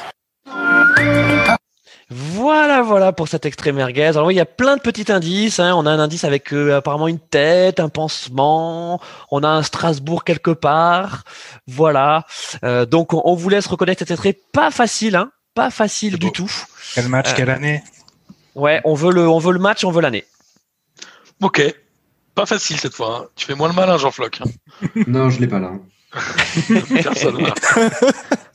euh, alors, est-ce que les matchs ont repris, messieurs? Non, pas encore. Non. non. Les joueurs sont en train de rentrer sur la pelouse du stade Auguste Delon. On va présenter notre invité, c'est Kevin du groupe, euh, du groupe n'importe quoi, du compte Twitter FC Géopolitics qui anime euh, régulièrement des, des, threads, je fais très mal l'anglais, mais sur des thèmes de géopolitique et de football. On et sait, il y a le, le, le, Brexit qui avait été voté en juin Martin, 2016. Pas les autres podcasts Ils sont sortis le 1er janvier. Je ne le mentionne pas. Le, le, Brexit a été fait le 1er janvier, c'est ça? Ouais. Kevin? Tout à fait, ouais. Donc, Ils ont ouais, dit, bon, 1er janvier, vous arrêtez, vous sortez quoi qu'il arrive, on s'en fout, il y en a marre de, de, de, cette période où on ne sait pas trop où vous allez. Et tout le monde se pose un peu la question de ce qui va se passer pour le football et les joueurs de foot. Alors j'imagine que tu connais ça mieux que nous, évidemment. Bah, en tout cas, enfin, j'ai ouais, j'ai un peu potassé le sujet quand les, le, le, football anglais avait pris déjà un peu la décision de, de préparer le Brexit avant, avant la date officielle du, du 1er janvier. Et donc effectivement pour euh, pour le football français ça va ça va plus impacter finalement que pour le football euh, que pour le football anglais. Parce que le football anglais enfin maintenant euh, il y a trois nouvelles règles qui s'appliquent au niveau du, du mercato anglais. Donc maintenant on, on, apprend un peu à les connaître vu que ça a été pas mal relayé. Donc c'est-à-dire que les clubs anglais ils peuvent plus recruter des, des joueurs de moins de, de 18 ans donc euh, des, des, transferts comme Paul Pogba ou Gal Kakuta ce sera plus possible pour pour les clubs anglais ensuite il y a un autre, euh, une, un autre changement, c'est au niveau aussi des joueurs, des jeunes joueurs. C'est qu'au niveau des jeunes joueurs entre 18 et 21 ans, les clubs anglais, ils pourront ne plus en recruter que 3 par, par mercato. Bon, ça laisse quand même de, de la marge. 3 par mercato, ça fait 6 par saison. Donc ça, ah ça oui, il y a le mercato d'hiver aussi. Ouais. ouais. ça laisse une petite marge. Et enfin, dernier changement, c'est celui le, le, plus important et, euh, et euh, il y a eu notamment euh, l'entraîneur de West Bromwich là, qui, a, qui, a, fait les grands titres parce que ça, lui, ça a impacté son mercato, c'est qu'il il va y avoir un permis de travail pour les, pour les joueurs, euh, tous les joueurs euh, confondus, donc que ce soit cette fois de joueurs de l'Union européenne, sud-américains et africains, asiatiques. Et donc pour avoir ce fameux permis de travail, il faut avoir une certaine une certaine expérience au niveau des sélections internationales, au niveau des minutes jouées euh, en club et au niveau euh, du prestige du club. Donc euh, des, des minutes jouées dans le club duquel tu arrives, c'est ça, ouais, forcément. Ça. Donc des transferts, je sais pas, des panic buy à la Zambo Anguissa. Ah, ouais, quoi qu'il jouait. Ce sera plus, enfin, sera plus forcément possible. Après, je, ouais, mais tu vois, à l'époque, 30 millions pour un joueur comme ça, qui avait pas forcément encore beaucoup de sélections internationales je suis pas sûr que. Du coup, la première ligue va redevenir la Farmers League avec tous les bouchers, les ballons en l'air. Jean-Michel, tu voulais dire un truc Non, mais c'est à jouer que des Anglais, quoi. Non, mais est-ce qu'on est capable d'évaluer le, enfin, l'impact de cette mesure sur, euh, par exemple, une saison de transfert à, par exemple, un gars comme Saliba, il aurait pu ou pas partir euh, signer euh, en première ligue. Euh, c'est quoi globalement l'impact par rapport au volume qui est fait chaque année? On parle de quoi une Et but à Lyon. Excusez-moi, messieurs. But pour Lyon sur un cafouillage, un centre euh, repoussé par Leka qui, euh, bah, qui atterrit sur la jambe d'un défenseur. Et donc ça fait un but contre son camp et donc 2-0 pour, euh, pour Lyon après 30 secondes de 30 secondes dans cette deuxième mi-temps. Un beau décalage sur le côté. Un centre effectivement Leka qui repousse bah, le ballon contre son défenseur et donc ça termine dans le dans le but. Donc 2-0 pour Lyon. Est-ce que vous sentez quand même le somme de gens qui commentent Non mais c'est, voilà donc ça. Il est dans un hôtel, il a eu un plateau resto, il y a un chip parmentier, là un plateau repas. Il regarde cette défaite, il a nos neuf têtes. là, j'ai l'impression qu'il pose problème. cas, quand même, mais bon là c'est la 2-0, c'est la 2-0, c'est fini quoi. C'est, c'est mort. Ouais, les cas, pas terrible.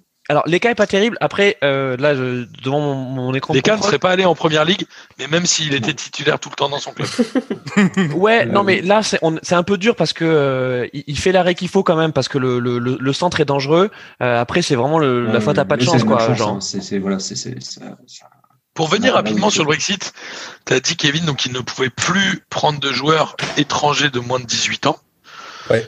Donc ça, je pense que Chelsea, bah, malheureusement, aura plus un effectif que de 12 joueurs au lieu de 74, comme c'est le cas aujourd'hui, parce qu'ils prenaient des Russes, des Chinois, des, ils prenaient tout, ils s'en foutaient. Et, et tu disais trois joueurs de moins de 21 ans, ça veut dire que globalement, les clubs français vont, enfin, je pense aux clubs français parce qu'on est sur une soirée un peu Ligue 1, vont quand même perdre pas mal d'argent et de capacité de revente de joueurs à des prix élevés, non? Ouais, bah voilà, on parlait de, de Saliba ou de Fofana euh, tout à l'heure. Je pense qu'ils auraient pu Saliba et Fofana, vu leur sélection espoir, parce que les sélections espoir rentrent en, compte, et ils étaient quand même titulaires en club, euh, ils auraient pu euh, signer en première ligue, mais après, c'est en termes de montant. Euh, il y aura les instances du football anglais qui diraient non, mais vous, vous surpayez trop ce joueur, il y aura, sera plus possible de vendre. de survendre un petit peu les joueurs, c'était les, les, clubs anglais qui pouvaient effectivement surpayer. Parce que ouais, et est-ce qu'il serait devenu une priorité? Sachant qu'ils vont avoir un quota restreint, ils vont peut-être pas aller chercher des. Enfin, Saliba, j'ai rien contre lui et je ne le connais pas trop, mais globalement, ça deviendrait moins des priorités. Tu parlais de panic buy, on l'a vu, il y a un moment où il y a eu un, un camion de Kevin qui sont partis, euh, comme toi d'ailleurs, en Angleterre avec euh, non de Jordan, pardon, avec Amavi. Euh, C'était qui déjà Denis? On en avait parlé. Il y avait Vertu, bah non, Vertu est parti à, à Rome, en tout cas tous Jordan Vertu, il était passé par l'Angleterre. Jordan Ayou. Ce sera plus possible en fait ça. Euh, bah non, enfin, ce sera plus possible. Après, c'est vrai que je pense que les, les clubs anglais, ils vont plus prioriser leur recrutement et qu'ils vont recruter vraiment la crème de la crème pour euh, rejoindre la, la première ligue. Après, euh, enfin, après, il y a, deux débats. Euh, enfin, comment dire, il y a deux questions qui se soulèvent avec ça. C'est on peut se dire, tiens, les clubs les clubs français vont pouvoir garder leurs leurs meilleurs jeunes et leurs meilleurs espoirs. Ils vont rester plus longtemps. Ça va bonifier la Ligue 1. Mais après, enfin, on pense notamment à Saint-Etienne. S'ils n'avaient pas vendu Fofana, ils auraient été, ils auraient été dans la merde au niveau de, de leur budget euh, à la fin du mercato. Donc, euh, et puis là, tous les clubs euh, sont ric-rac au niveau de leur budget parce qu'ils ont tout mis sur. Enfin, ça dépend en grande partie de, des droits TV. Et avec Mediapro qui se casse la gueule, ça va, compli ça va compliquer la donne. Donc, pour refaire leur compte avec les différents mercatos, ça va être, ça va être plus complexe. même si, bon, je pense que les, les, joueurs français auront toujours plus la cote. C'est juste que les Français, euh, avec un peu de potentiel, euh, il y aura peut-être moins de surenchère euh, là-dessus. Et il y aura, il y a un vrai risque pour le football français de mine de rien de finance. Ou Denis, si tu veux rebondir là-dessus? Oui, c'est la règle. Là, on est d'accord, la règle pour, pour Lyon. Penalty pour Lyon. pour Lyon. Voilà. Ah, comme d'hab, ça. Donc je vous tiens au courant du. Prends Alex Omil et tiens-nous au courant. la, la, règle sur les joueurs de 18 tu as 21 ans par mercato, c'est bien trois joueurs euh, max par mercato, c'est ça hein? Ouais, trois joueurs max par euh, mercato. Ça va, ça laisse quand même de la place pour euh, les clubs Ouais. français de vendre justement leur Jordan et sachant que tous les clubs anglais achètent finalement des, des joueurs de ce type et principalement même les derniers de bas de classement. Je, enfin, ça va, la règle est pas trop dure pour le championnat français, parce qu'il y a quasiment que eux qui exportent des, des jeunes euh, à ce prix-là, quoi. Donc bon, je sais pas Non, si ça voilà, aura un ça réel va. impact et c'est entraînera de réelles difficultés. C'est euh, quoi le, le pourcentage euh, de, de montant dépensé euh, en, de la France vers l'Angleterre à chaque mercato? C'est euh, 20%, 30%, c'est pas trop À ça. chaque mercato, je sais pas, mais enfin, j'avais vu en moyenne, quand j'avais fait mon, mon sujet, c'était euh, c'était la, enfin, la, la première ligue, c'était vers la France qui allait investir le, le plus. Et il y avait eu euh, 1 milliard virgule, euh, 29 qui avait été dépensé euh, sur la dernière décennie. Donc Vers après, la France, euh, ce qui est ouais, énorme quand même. Vers la France, ouais.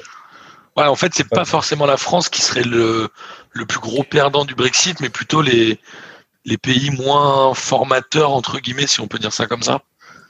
Ce serait plus euh, genre l'Italie ou qui exporte quand même beaucoup moins. Là, ils exporteraient quasiment plus, quoi. Ouais, après, euh, c'est vrai que après l'I- l'Italie, ils commencent, euh, eux, ce qui est bien, c'est qu'ils commencent un petit peu à avoir un peu plus d'argent dans leur dans leur championnat. Donc, euh, Il y a un but chez. Jean-Michel.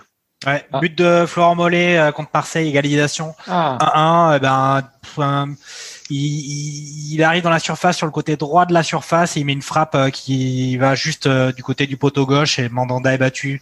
Il pouvait rien faire. Égalisation de Montpellier. Et C'est un bon 3-0 joueur, pour. Lyon. hein. Je profite de cette, euh, de cette interruption. 3-0 pour Lyon. Grosse frappe de, de Depay. Donc, euh, le cas est parti du, du bon côté, mais la frappe était trop puissante. Il a, donc ça fait 3-0 pour Lyon, malheureusement. aïe. J'avais mis un maillot vert en hommage, mais ça, ça n'a pas suffi.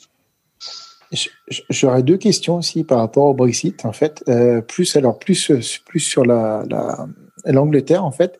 C'était euh, quid de, la dévaluation en fait de la livre sterling? On en avait pas mal parlé et euh, on disait que les contrats euh, risquaient de, se revoir quelque part à la baisse si avec le Brexit du fait que la livre sterling chute un peu et aussi est-ce que le fait que l'Angleterre s'is- s'isole véritablement au niveau du foot. On, voyait qu'il y avait énormément d'investisseurs qui reprenaient pas mal de clubs de deuxième catégorie, comme euh, euh, il y avait eu le, le Thaïlandais qui avait repris Leicester, des choses comme ça.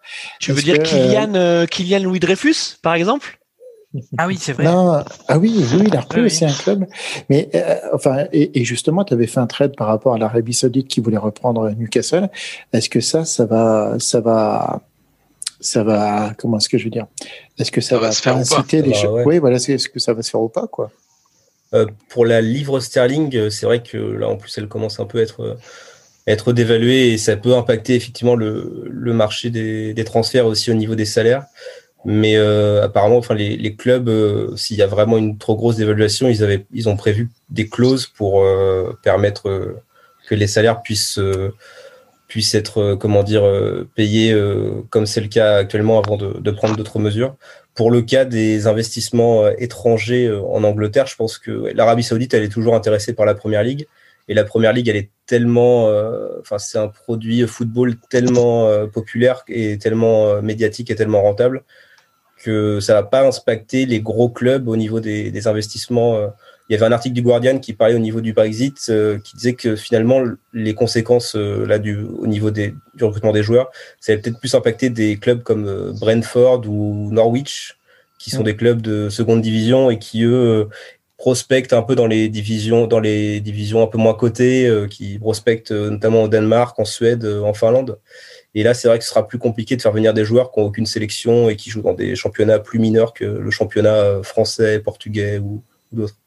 Et, ça, et ça, ça, ça, ça augure quoi du niveau de la première ligue, selon toi, Kevin, et selon, et selon Denis, qui a un but peut-être? Non, c'est pas un but, c'est un ajout concernant la deuxième question euh, Ah, de pardon, Gwendal, ouais, euh, pas de pas de Gwendal, Carlos. mais de Carlos. euh, de Carlos euh, sur sur les sur l'histoire des, des rachats des de- d'actionnaires de clubs anglais euh, à l'étranger. On voit quand même qu'ils ont pas mal anticipé cette situation-là parce que beaucoup de de, de, de- de clubs anglais avec un actionnaire étranger ont beaucoup racheté de clubs à travers les pays. Je pense à City avec le City Group qui a acheté beaucoup partout à travers les pays. Et je pense là tout récemment avec euh, le, le, le, le, le propriétaire saoudien de Sheffield United qui a racheté, qui est en train de racheter la Berrichon de Châteauroux, où finalement ils sont en train de se constituer des groupes entiers. Oh et euh, excusez-moi. pour pouvoir faire, euh, pour, bah, mince, je vais jamais finir mes phrases ce soir, c'est difficile. Il y a un but de lance? Vas-y, vas-y, termine. Je suis en train de, de m'étouffer avec, euh, avec un bout de. non, vas-y, vas-y, fais- vas-y, c'est c'est but pour Ouais, moi. Il y a, eu un but de. Sotoka qui réduit l'écart, mais ça ne changera pas la, la suite. Vas-y, Denis, on t'écoute. Non, j'étais en train de, j'étais en train de finir par dire que finalement, toutes ces règles du Brexit, elles sont contournées par ces gros clubs qui ont tellement investi dans plein de clubs européens que finalement, la formation va se passer dans tel pays satellitaire type France, Mm. puis il y aura un transfert vers un autre pays type euh, espagnol ou italien pour ensuite renvoyer en Angleterre. Enfin, en final, on aura peut-être plein de championnats avec ces rachats-là catégorisés par euh, tranche d'âge et par euh, type, euh, type de volonté de ces actionnaires-là et faire vivre au final un, un joueur non pas à travers des clubs, mais à travers tout un groupe de clubs un peu comme une entreprise en fait, avec un groupe de sociétés, une société mère et plein de sociétés filiales qui vont euh, abreuver ces grands clubs-là. Après, ça pose aussi la question du financement et de- des fonds financiers qui euh, qui seront plus forcément euh, aussi super euh, super clairs que, admettons, euh, d'un joueur euh, justement, je regarde Saint-Étienne Paris, un joueur de Saint-Étienne qui est intéressé, enfin qui est que Paris va acheter quelque part, tu poses le transfert sec, enfin au vu au-dessus de tout le monde. Là, le problème qui, qui se pose avec justement ces créations de, de super groupes, c'est en même temps la, la, la, ouais, la, liquidités, en fait, le flux financier qui va devenir beaucoup plus opaque. Et euh, Mais Carlos, si forcément. Carlos, franchement, enfin là, là, là, je, je vois ce que déjà tu veux dire. Je vois ce que tu veux Oui. dire. Mais en fait, déjà, il y a que dans Football Manager où les où les transferts sont, sont clairs. Hein. Euh, dans, dans, dans, dans la vraie vie, t'as déjà t'as 36 000 intermédiaires. Et à Western Union aussi. Ouais. Non, mais les justement pas. mandats, plus les agents, Ouais, Ah, plus c'est les pas clair, Attends, là-bas, et, un truc comme et- ça, et- enfin. et surtout, et surtout, t'as en fait des modalités de paiement, mais juste complètement dingues. Tu vois, avec des mensualités qui traînent euh, euh, sur sur des années, avec des clauses euh, au nombre de buts, euh, au nombre de galoches données ou prises. Enfin, toi, c'est des trucs, c'est Mmh. n'importe quoi. Et finalement, en fait, cette, question financière. Est-ce que, est-ce que franchement, elle intéresse des non des dons experts de de de, de la géopolitique football? Que, que que nous ne sommes pas ou que nous sommes, tu vois? Après, On l'est, on l'est. On l'est. Bon, ok. Non mais c'est évidemment que c'est intéressant. mais, tu vois quand on parlait tout à l'heure du non, City mais, euh, Group, quand le City Group vient racheter 3 en septembre dernier, 3, le club de 3, tu te dis mais Mmh. tu vois, quel est l'intérêt? Tu vois, quel est l'intérêt? Et, et, et en fait, c'est et c'est ce qu'explique bien euh, euh, Kevin euh, avec le FC Géopolitique, c'est qu'en fait derrière, il y a des enjeux euh, de rayonnement, euh, il y a Mm. des enjeux d'influence. Euh, et, euh, et la première ligue, enfin le- le- le- les, les championnats anglais, parce que là on parle de la première ligue, mais euh, le- la, la division one, donc la division, en fait le- le- la deuxième division anglaise, c'est quand même euh, des, des clubs qui euh, ont certainement des, des affluences stades, alors hors Covid, euh, similaires à celles de la Ligue 1, qui ont des histoires euh, football incroyables, des clubs qui ont euh, 80 ans, qui ont un siècle d'existence, euh, et, euh, et derrière, enfin. C'est normal que, euh, que que des que des fonds d'investissement, que des pays viennent acheter ces clubs-là, parce qu'en fait derrière ils ont potentiellement un ticket d'accès à la première ligue. Mmh. C'est ça le truc. Ouais. Et de se dire, on se donne 5 ans, on se donne 7 ans pour aller en première ligue. Et là, quand tu arrives en première ligue, ben, c'est jackpot. Mmh. Ouais, mais je suis d'accord avec toi hein, là-dessus. C'est, euh, mais euh, je pense Kevin, que tu as peut-être un, avis euh, là-dessus. Hein? Euh, ouais, non, mais moi, c'était au, au niveau effectivement de la manière de contourner les, les nouvelles règles. Enfin, de toute façon, après, les règles là, de- pour au niveau du Brexit, c'est un peu parfois comme le fair play financier. C'est enfin, c'est les clubs les plus riches qui peuvent se permettre de, de contourner le système. Mais euh, c'est vrai que ouais, euh, il y a des cas comme City qui rachètent euh, les Stacks ou, ou l'Omel ou ouais, effectivement, on a parlé de Sheffield qui rachète euh, Châteauroux, mais euh, faut pas non plus aussi. Enfin, en fait, d'un côté, ils contournent le système et ils ont raison parce qu'ils investissent en France parce que c'est le bassin de joueurs qui est le, qui est le plus important. Mais après, d'un autre côté, euh, au vu des finances des clubs de Ligue 2 pour certains, euh, c'est vrai que avoir des investisseurs étrangers, parfois, ça fait du, ça, ça, fait du bien au niveau de, comment dire, de la stabilité des clubs pour pas qu'ils se retrouvent ensuite derrière euh, à être, à faire banqueroute, quoi. Donc, donc, en plus, avec des projets comme City Football Group, même si c'est, ça tue un peu le, l'esprit du football d'avoir un club avec, euh, avec les, couleurs bien différentes et avec une histoire. Et bah derrière, c'est vrai que au moins avec un investisseur étranger comme le City Football Group, tu as un projet à moyen, long terme dont euh, c'est pas genre ils vont rester deux ans et ensuite euh, se barrer. Et, comme je suis supporter de, de Bordeaux, je peux, je peux bien en parler. Quoi, donc, On peut être avec toi, Jean-Michel, ouais Ouais, alors moi justement, c'était pour rebondir sur euh, justement ces rachats de clubs par des fonds d'investissement. Il y a Toulouse et Nancy qui sont fait racheter sur les six derniers mois par des fonds américains ou sino-américains. Nancy, euh... ils ont été rachetés sur le bon coin, non, comme ça, non? Non, ils ont été rachetés par bah, cette semaine, là, lundi, ils ont annoncé le rachat. Ouais. Nancy, euh... au début, c'était le Citigroup d'ailleurs. Hein. Ils ont ouais, ouais, donné d'argent que Citigroup. Ont... Citigroup a préféré dire non, mais mec, euh, Oslo, laisse tomber. Mais c'est vrai qu'on voit, on voit beaucoup de mouvements justement des fonds, euh, sans parler des fonds du golf ou euh, pour racheter des clubs. Mais est-ce que ça a une vraie, euh, parce que tout le monde peut pas monter en première ligue ou en première ligue ou en première euh, ou en ligue. Pas la place pour tout le monde, ouais. Est-ce que économiquement ça tient la route ou, enfin, il y a des choses qu'on n'arrive pas à à vraiment comprendre dans le, la rentabilité économique, euh, même à 5 ans, sur ces choses-là. quoi. C'est pas plutôt pour avoir une, des scouts euh, un peu en place, plus proches, qui ont des meilleurs réseaux avec les agents et tout, euh, Kevin, non? Ouais, il y, y, a de ça. Après, euh, bah, par exemple, pour le cas de Nancy, euh, c'est un groupe qui a racheté, donc ils ont déjà, je crois que c'est Ostende en Belgique et ils ont Thun aussi en Suisse. Donc l'idée, c'est avoir des, des clubs dans, dans les clubs ou dans les pays où il y a des, le plus de jeunes qui sortent. Et puis ensuite, Ils veulent faire euh, le triangle des Bermudes du foot, ouais. quoi. Nancy, et après, faire du, et Thun, faire du, par match. Le, le, le FC Thun n'est ouais. pas un dessin animé. Ouais, c'est vrai. non et puis voilà et puis euh, non mais c'est vrai que enfin je pense que si euh, les si les investisseurs investissent en Ligue 2 c'est parce qu'effectivement le il y a des la, la, Ligue 2 est une ligue intéressante qui dévoile pas mal de, de nouveaux potentiels. Enfin, ça, on l'a montré avec. Euh, je pense que ouais, notamment en Angleterre, ils ont un peu cette, cette image de N'Golo Kanté euh, qui avait, ouais, euh, Havre, qui avait qui avait explosé, euh, qui avait explosé en Ligue 2 et qui après en Ligue 1, etc. Et puis après, le prix des clubs est relativement, on va dire, modique pour investir et il y a une possibilité d'aller en Ligue 1 si si tu mets un petit peu de moyens derrière, même si la Ligue 2 ça reste un championnat quand même assez assez compliqué à, à prédire. Quoi. Et tu gagnes vraiment de l'argent en faisant du trading? En vrai, il y a combien de clubs qui gagnent vraiment de l'argent en faisant du trading de joueurs? Ils doivent, ils doivent être pas mal à se casser la gueule quand même, non? Ah, Ça dépend. Euh, ouais, Franchement, Monaco, ils ont fait une belle saison. Ils ont bien vendu quand ils ont été champions. Derrière, ils ont acheté des palanquets de joueurs. Il y avait que des cacahuètes. Il n'y en a aucun qui a percé. Tu te souviens, il y avait cette photo là où ils étaient tous devant la, devant la Méditerranée où ils étaient 17 avec des maillots, il y avait le numéro 74, tellement ils avaient plus de numéros à sortir. Il y en a pas un dont on se souvient, Pellegrini là où Pellegrini, Pellegrini, Pellegrini, Pellegrini. Pellegrini il est jeune encore, il peut encore percer. Ouais, c'est ça. Si, Attends, ça fait 4 ans qu'on dit ça, il est plus non, jeune. Mais, non, mais Rulio, en deux émissions, il a percé. Pellegrini, en 4 ans, il n'a pas percé. Non, mais Martin. Il s'était pas fait les croisés aussi, euh, Pellegrini Et, ouais, et, et, et des gros soucis euh, de blessures, ouais, mais. Mais on, on se trompe. Euh, on se trompe de club. Hein. Euh, en fait, quand on parle de trading, il faut pas qu'on parle de Monaco. Euh, c'est vrai. Je pense que tu vois, il faut qu'on aille chercher du côté de Porto. Regarde Porto. Porto, ils ont ils ont inventé le trading de joueurs. Euh, ensuite, tu comprends pas pourquoi c'est un club qui a perpétuellement des problèmes financiers vu la thune qui ramasse en transfert. Donc, je pense que après, au niveau gestion et répartition, les mecs, ils sont. Euh...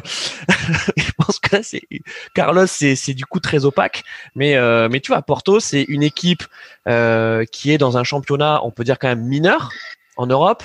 Euh, quand t'es quand t'es Porto, t'es quasiment meilleur que la France, hein, moi je trouve. Enfin bon. Non mais en tout cas, non, pardon, vas-y, vas-y. Non mais non mais c'est que euh, en fait le, le le Portugal, ça ressemble un peu à l'Écosse. Tu vois, c'est-à-dire que t'as, euh, allez, t'as t'as t'as trois quatre gros clubs euh, donc ça veut dire que ces trois quatre là, ils sont quasiment sûrs de terminer tout le temps aux, aux trois quatre premières places qui sont européennes.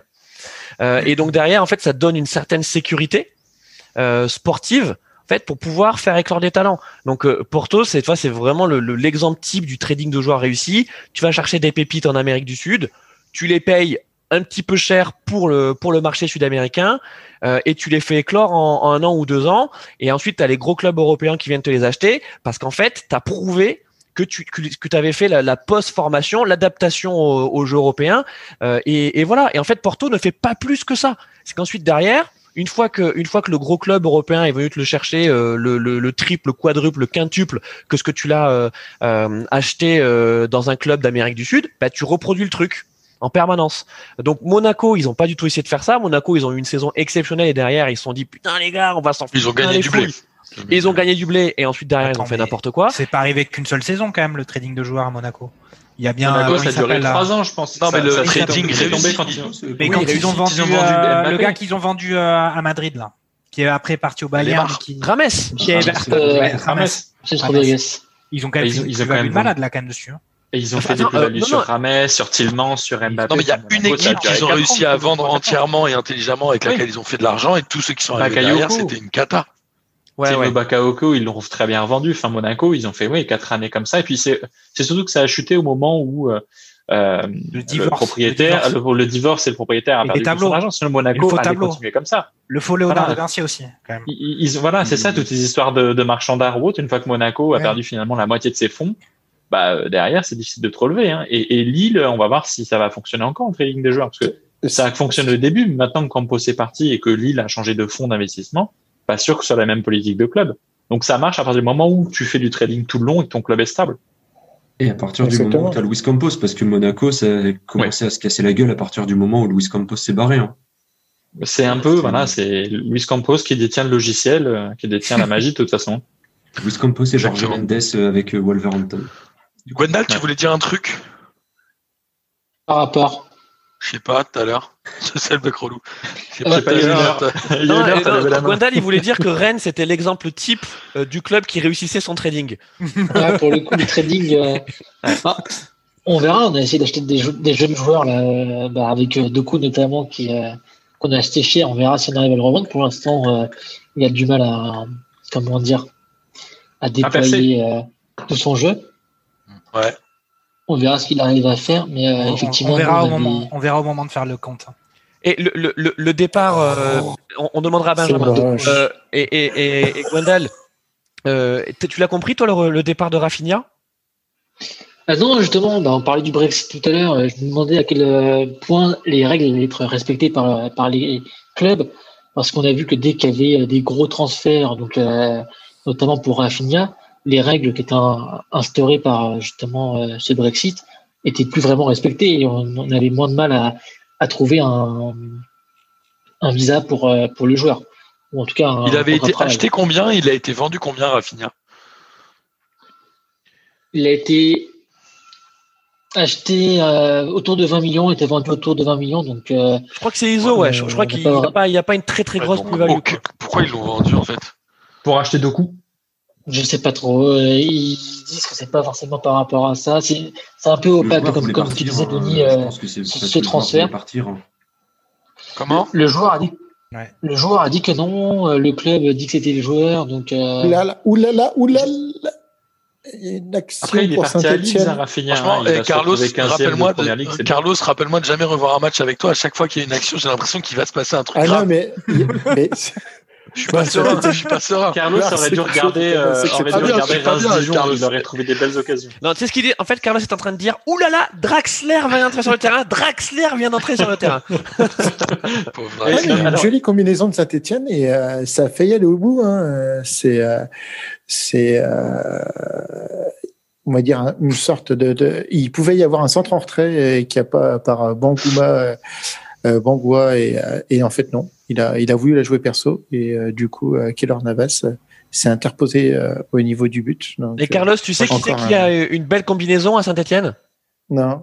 Ruffier. C'est ce que j'allais dire. non, il l'a pu, il vient de la rendre. Il a rendu, Ouais. il a rendu sa place de parking, sa combinaison avec son jogging. Et euh, alors, pour finir sur le, le Brexit, on est d'accord que ça commence dès maintenant ou ce sera à l'été prochain? Enfin, au prochain mercato, pardon. Ah non, ça, c'est déjà le, c'est déjà le cas. Et euh, bah, notamment, là, j'avais dit tout à l'heure, il y avait le l'entraîneur de West Bromwich qui était un, un pro-Brexit, Sam Allardyce. Et il a dit, euh, en gros, euh, j'avais trois joueurs que je visais pour recruter avec West Bromwich et je peux pas les recruter à cause euh, des nouvelles règles du Brexit. Quoi. Et c'est Ouais. c'est assez marrant, c'est que tous les mecs qui sont pro-Brexit, ils se retrouvent soit, euh, soit dans la panade, soit à tous quitter le Royaume-Uni pour Singapour. Ça, c'est fou, ça, quand Bah, même, c'est comme, parce que, ouais, au début, ils se disent, euh, tiens, c'est. Enfin, genre, euh, Brexit, ouais, c'est un peu. C'est l'Europe le, le grand méchant, mais une fois que c'est arrivé, après, euh, tout le monde dit, ah, finalement, on aurait peut-être pas. À croire que les mecs ont pas vraiment réfléchi, quoi. Enfin, je dis ça de manière totalement innocente, évidemment, sans, sans parti pris. Moi, j'a- j'avais une question euh, sur le Brexit. Euh, quid des entraîneurs, puisque Nantes euh, a eu la bonne idée de déterrer Raymond Domenech de l'endroit où il était enterré. On sait pas pourquoi. Sur un coup de tête. Il était, il était, il était enterré en Afrique du Sud. Donc il a fallu trouver l'emplacement. Ils sont allés le déterrer. Pour les entraîneurs, ce sera le les bus. mêmes règles. Non, mais c'est vrai. parce le que- bus, il changeait les boîtes de vitesse. On parle, du euh, retour de Wenger à Arsenal. Donc, euh, Pour les entraîneurs, ouais, effectivement, ce sera la, ce sera la même règle. Mais bon, après, euh, quoique si, il y a quand même quelques entraîneurs qui avaient, enfin, pour les top, pour les top clubs, il y a quand même des gros entraîneurs. Mais après, c'est vrai que parfois, ils font quelques tests euh, avec d'autres entraîneurs. Je pense à l'entraîneur de Southampton, qui Ouais. n'a pas forcément un palmarès euh, énorme. euh, je- ce sera plus compliqué de faire venir entre guillemets euh, ces jeunes entraîneurs-là. Mais bon, après, si euh, si les clubs veulent euh, vraiment, je pense qu'il y aura toujours une manière de, de contourner euh, plus ou moins quoi. faut quand même que la première ligue reste cette ligue euh, enfin très internationale où entre guillemets tout le monde euh, enfin pas tout le monde peut venir mais le- la crème de la crème ou en tout cas les, les entraîneurs un peu cotés viennent et puis euh, montrent leur jeu spectaculaire et que tu puisses mettre Klopp, Bielsa et Guardiola euh, autour Ouais, d'une on- table. On trouve toujours de la place pour les, euh, pour les grands. On a Roy, on a Roy, euh, Jean-Mi, on a Roy Oxon qui est disponible d'ailleurs pour si voulez. et, et à, et à l'inverse, euh, est-ce que le Brexit change la donne euh, si on veut recruter des, des joueurs anglais? Enfin, si, imaginons sur le, sur le, sur le continent européen, Et un club italien veut recruter par exemple, euh, euh, je sais pas, mais par exemple, Ashley Young. le PSG veut recruter Dele Ali. Est-ce que ça change quelque chose? Ah, déjà, il devrait pas le, le recruter, mais ensuite, Ah, mais ça, je suis bien, euh, je suis bien d'accord. Je suis bien déjà, d'accord, mais bon. en fait, il deviendra un joueur extra communautaire et vu que Mm. vu, vu que comment si, si Neymar reste au Paris Saint-Germain, il y aura encore une flopée de, de joueurs brésiliens euh, et sud-américains à Paris, donc euh, faut mieux pas qu'il signe des joueurs anglais. Mais non, ouais, du coup, le joueur sera extra communautaire, quoi. Ça fera euh, Ok. un joueur en plus. Oh, Après, presque euh, but à Reims. Oh attends attends attends là, Denis raconte-nous ça parce que là c'est Oh l'événement de la là soirée. là là là, quel arrêt, mais quel arrêt du gardien rémois. Mais Ratiopi vient de sortir un arrêt sur un corner rémois tiré de la gauche vers la droite, mal dégagé par la défense rémoise, une première reprise de volée, et puis ensuite suivi d'une tête du défenseur central, euh, je crois que c'est Abdelhamid qui met une tête plongeante, et Ratiopi la sort magnifiquement bien. C'est la première énorme occasion du match, il a fallu attendre 73 minutes pour avoir un peu de frisson. Et, Et Boulaïdia fait un, un très bon depuis 15 minutes, on le voit, on le voit un peu plus et il enchaîne un peu les très belles occasions. Euh, Voilà. Denis, juste une question technique. Ratiopi, c'est un Pokémon de deuxième ou troisième génération? Euh, c'est un, il est en pleine évolution parce qu'il est euh, international espoir suisse. Ah, c'est ça. Le Et seul tu qui pas rigolé à cette vanne, c'est Carlos parce qu'il l'a pas comprise. Ouais, c'est ça. Et, je crois que quand tu, Pokémon. quand tu lui mets une pierre feu, il, il prend feu justement. Oui, bah après je sais pas qu'est-ce qu'il peut devenir ensuite. euh, que- quelle est son évolution suprême? Euh, Anthony Lopech. Anthony Lopez. non, bah non, c'est non pas Bra- Brasiliano, euh, Benaglio le Suisse. Ah oui, bien joué. Ouais, bien joué. Et qui joue encore? Est-ce qu'il joue encore Benaglio? Il, peut Euh, bien ouais, nous je pense faire- il qu'il doit encore nous faire pas- des, il doit nous faire des matchs en Il est pas parti sans. Non, mais il est pas parti Il s'enterrer. à est- Mon- Il a pas arrêté sa carrière récemment. Il est, Je il quatrième gardien à Monaco, non? C'est pas ça?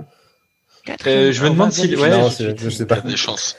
Je crois qu'il a arrêté sa carrière ou qu'il est Bah, quatrième gardien à Monaco, mais en tout cas il s'est arrêté à Monaco, ça c'est clair. ouais. Diego Je suis, un, Benaglio. je suis un peu inquiet. On n'a pas de, on n'a pas entendu Rulio depuis euh, la deuxième mi-temps. Rulio, ça va? T'es vivant? Bah écoutez, ça va, ça va, mais c'est vrai qu'il n'y a pas, pas de quoi s'emballer. Hein. Euh, Il y a une Donc, énorme bah, ne nous emballons pas, alors, hein. C'est sur la partie de- noire de ton écran, c'est pour ça. Ne nous emballons pas. On parlait des changements d'entraîneur. Aujourd'hui, il y a, ils sont au moins trois ou quatre hein, en Ligue 1 à avoir changé. Il y a, on l'a dit, euh, Nantes qui a pris Domenech, on ne sait pas pourquoi. Nice a viré Vera, Vira a mis Urcea, qui était euh, l'ancien adjoint de Favre, hein, c'est ça, à Nice. Avant que, avant que Genesio arrive. C'est ça. Dijon a pris euh, Linares. Il y a eu qui d'autre? Il y a eu Nîmes aussi, non? Ils ont mis. euh. Non, Nîmes, c'est toujours Arpi, non? Ouais, mais ils, Dijon. ont mis euh, ils ont mis Planck pour le- Ah. un peu le. Ouais, mais il- en fait, on, il est, comme il est bien Planck est caché. en planque, hein. Ouais, Ouais, c'est ça, euh, 5-0, hein, il est bien caché. ouais. En tout cas, c'est, c'est- ça ça ne marche pas. quoi. On n'a pas parlé, c'est vrai, des matchs qui ont eu lieu à 19h, mais Nice a perdu 2-0 à Brest. Euh, qu'est-ce a été Nîmes super nul, hein. 5-0 à Strasbourg. Rennes-Nantes 0-0 avec un tir cadré côté Nantais et 0 côté Rennais. Est-ce que ça, ça a vraiment une utilité de changer d'entraîneur? Ouh, vaste débat là. Ouais. Bah, regarde au PSG ce Je soir, hein, euh, on se rend compte que non. Et il y a évidemment Ah, Pochettino, mais- tu as raison. Je crois Euh, qu'on a, on a un invité spécial qui va nous répondre. On a Thomas Turrell euh, qui, qui va nous, qui va répondre à cette question. Est-ce que, est-ce que ça a, vrai, une, ça a une- vraiment une utilité de changer d'entraîneur? Évidemment. Non, mais il faut laisser un peu de temps quand même. Tu crois, tu crois que, enfin, Domenech, allez, on va, on va. Oh se non, pitié, pas. Domenech, pitié. Non, juste, juste, juste rapidement. Est-ce que c'est une bonne ou une mauvaise idée selon vous?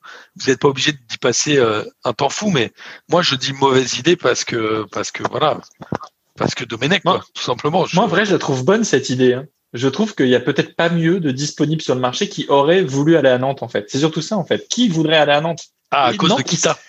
Mais ils sont déjà tous passés à Nantes, c'est ça le problème. Non, non, t'exagères. Bah, euh, sur les 15 dernières années, il y en a eu euh, 32 peut-être. euh, voilà. tu- Enfin, pourquoi pourquoi t'irais pas chercher un Landreau? Bah, parce que je pense que Landreau aurait pas envie. Landreau, il est parti, euh, Landreau, il est, il est parti très fâché avec Kita hein, quand il est allé à, au PSG, non Mais il était déjà là, Kita? Euh, Kita, ça fait au moins 12 ans qu'il est là. hein. Et Landreau, euh, il, a plus, 13 ans. il a plus, il a plus 18 ans, Landreau, quand même.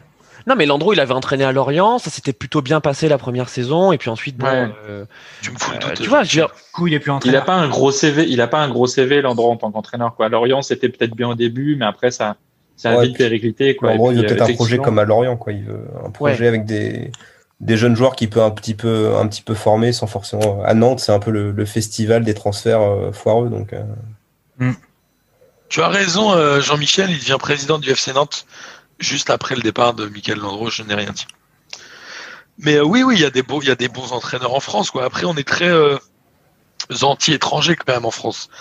On le rappelle, c'était euh, le consortium euh, des journalistes français qui euh, disaient en gros, faut pas prendre d'entraîneurs étrangers. Il y avait une époque un peu comme ça, quand il y avait beaucoup d'entraîneurs portugais qui arrivaient. Moi, je rejoins un peu Denis en entraîneur français. euh, Le plus marketeux, c'est Domenech, quoi, non? Mais non, mais il y avait Lu- Lucas Elsner. Lucas ouais, ça, Lucas ça bien, ça. de, Damien, euh, Je parle franco-slovène. d'entraîneurs, euh, bons, bons entraîneurs. Domenech, on sait pas, ça fait 27 ans qu'il n'a pas entraîné un club. Enfin, Il n'a pas entraîné depuis bah, depuis la, la fin de la Coupe du Monde et un Je crois club que c'est français c'était un club, 93. c'est je crois. 94. Ouais, c'est Ouais, ça non, mais 93 enfin, 94. ouais. Il est C'est incompréhensible ce choix. Enfin, c'est. D'ailleurs, on en parlait en préparant l'émission. Je, je, je pense que comme on est tous abonnés à l'équipe et on lit un peu genre tous les articles qu'il y a dans l'équipe, et moi j'en ai juste marre d'avoir l'article du jour sur Domenech. Euh, Domenech euh, s'est gratté le nez. Euh, euh, là, on avait un article pour le, le Rennes Nantes qui était sur quel âge. Alors que faisait Stéphane euh, quand quand Domenech non, mais entraînait? Enfin, tu vois, c'est- non mais enfin, franchement, faut, faut faut arrêter. Euh, on n'a rien contre Domenech. Enfin, si, on a. on- Moi, je pense qu'il a une influence auprès des gens. on a un bus contre lui, hein, ça c'est clair sûr qu'il que. a- c'est- sûr qu'il a une influence auprès des journalistes. hein.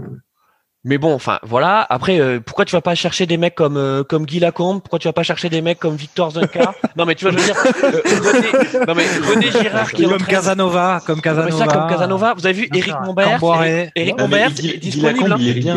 Aimé Jacquet, Ouais, Aimé Jacquet. Non mais Aimé Jacques Santini, Jacques Santini. Jacques Santini, Ouais, mais Jacques je- Santini, Alain Perrin. Je pense que, ouais, mais je Alain pense que Perrin. parmi tous ces gars-là, ouais, mais là, tous les gars que vous venez de citer, ils ont un job.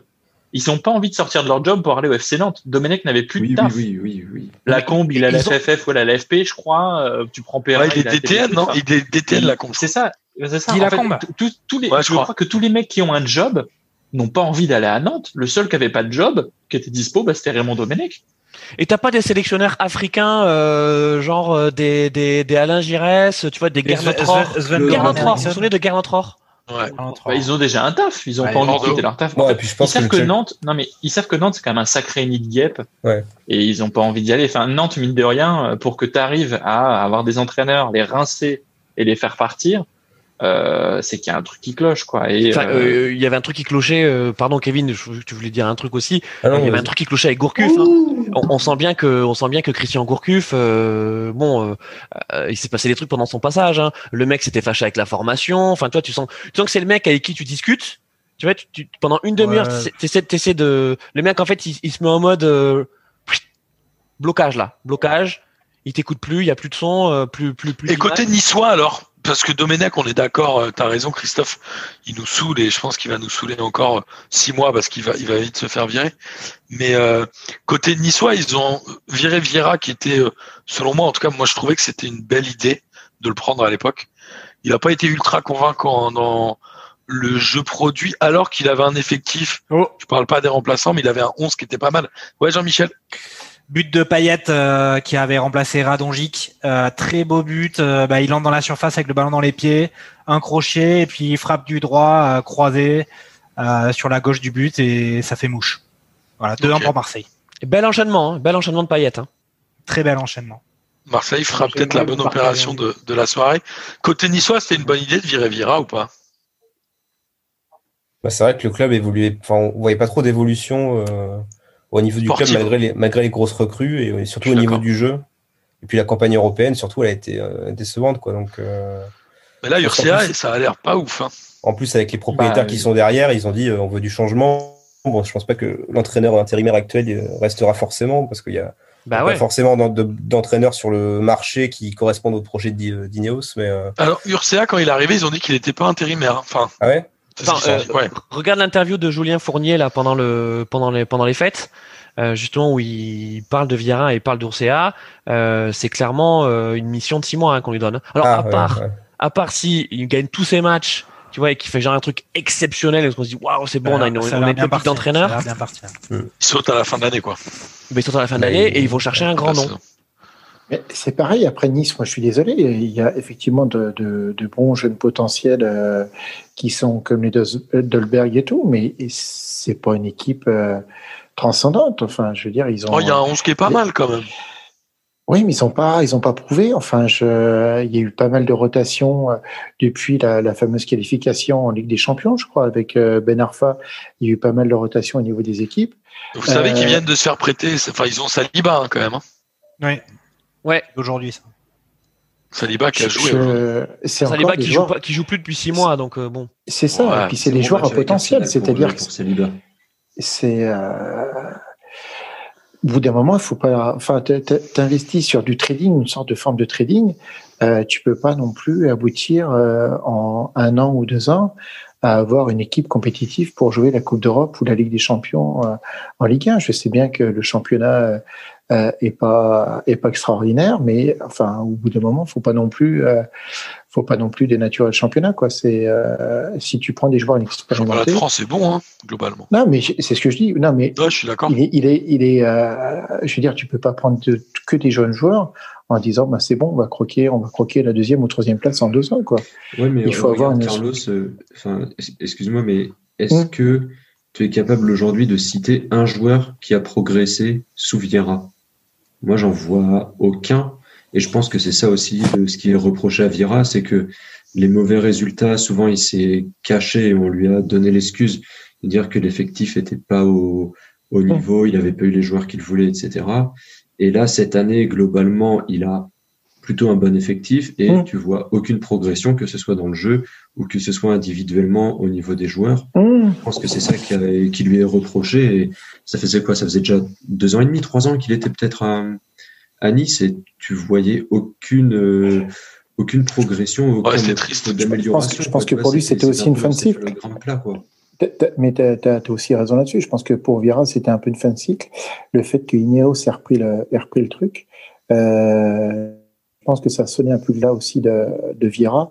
Et euh, le changement de présidence et euh, euh, généralement, dans ces cas-là, il faut, mieux tout changer. Et puis alors bon, après Vieira, moi je peux comprendre que quand tu as un poste comme ça, tu cherches à, à le conserver. Mais Non mais il a essayé. Hein. Attends. Il y a. Jean-Michel. Ah, Attends, mais- juste, il y a Jean-Michel qui lève le bras. Et à but de Germain, euh, 3-1 pour Marseille. Oh là là, Oui, Germain c'est- marque. Euh, Ah, suis bah, il est heureux. rentré, il est rentré et c'est voilà, ce fait but.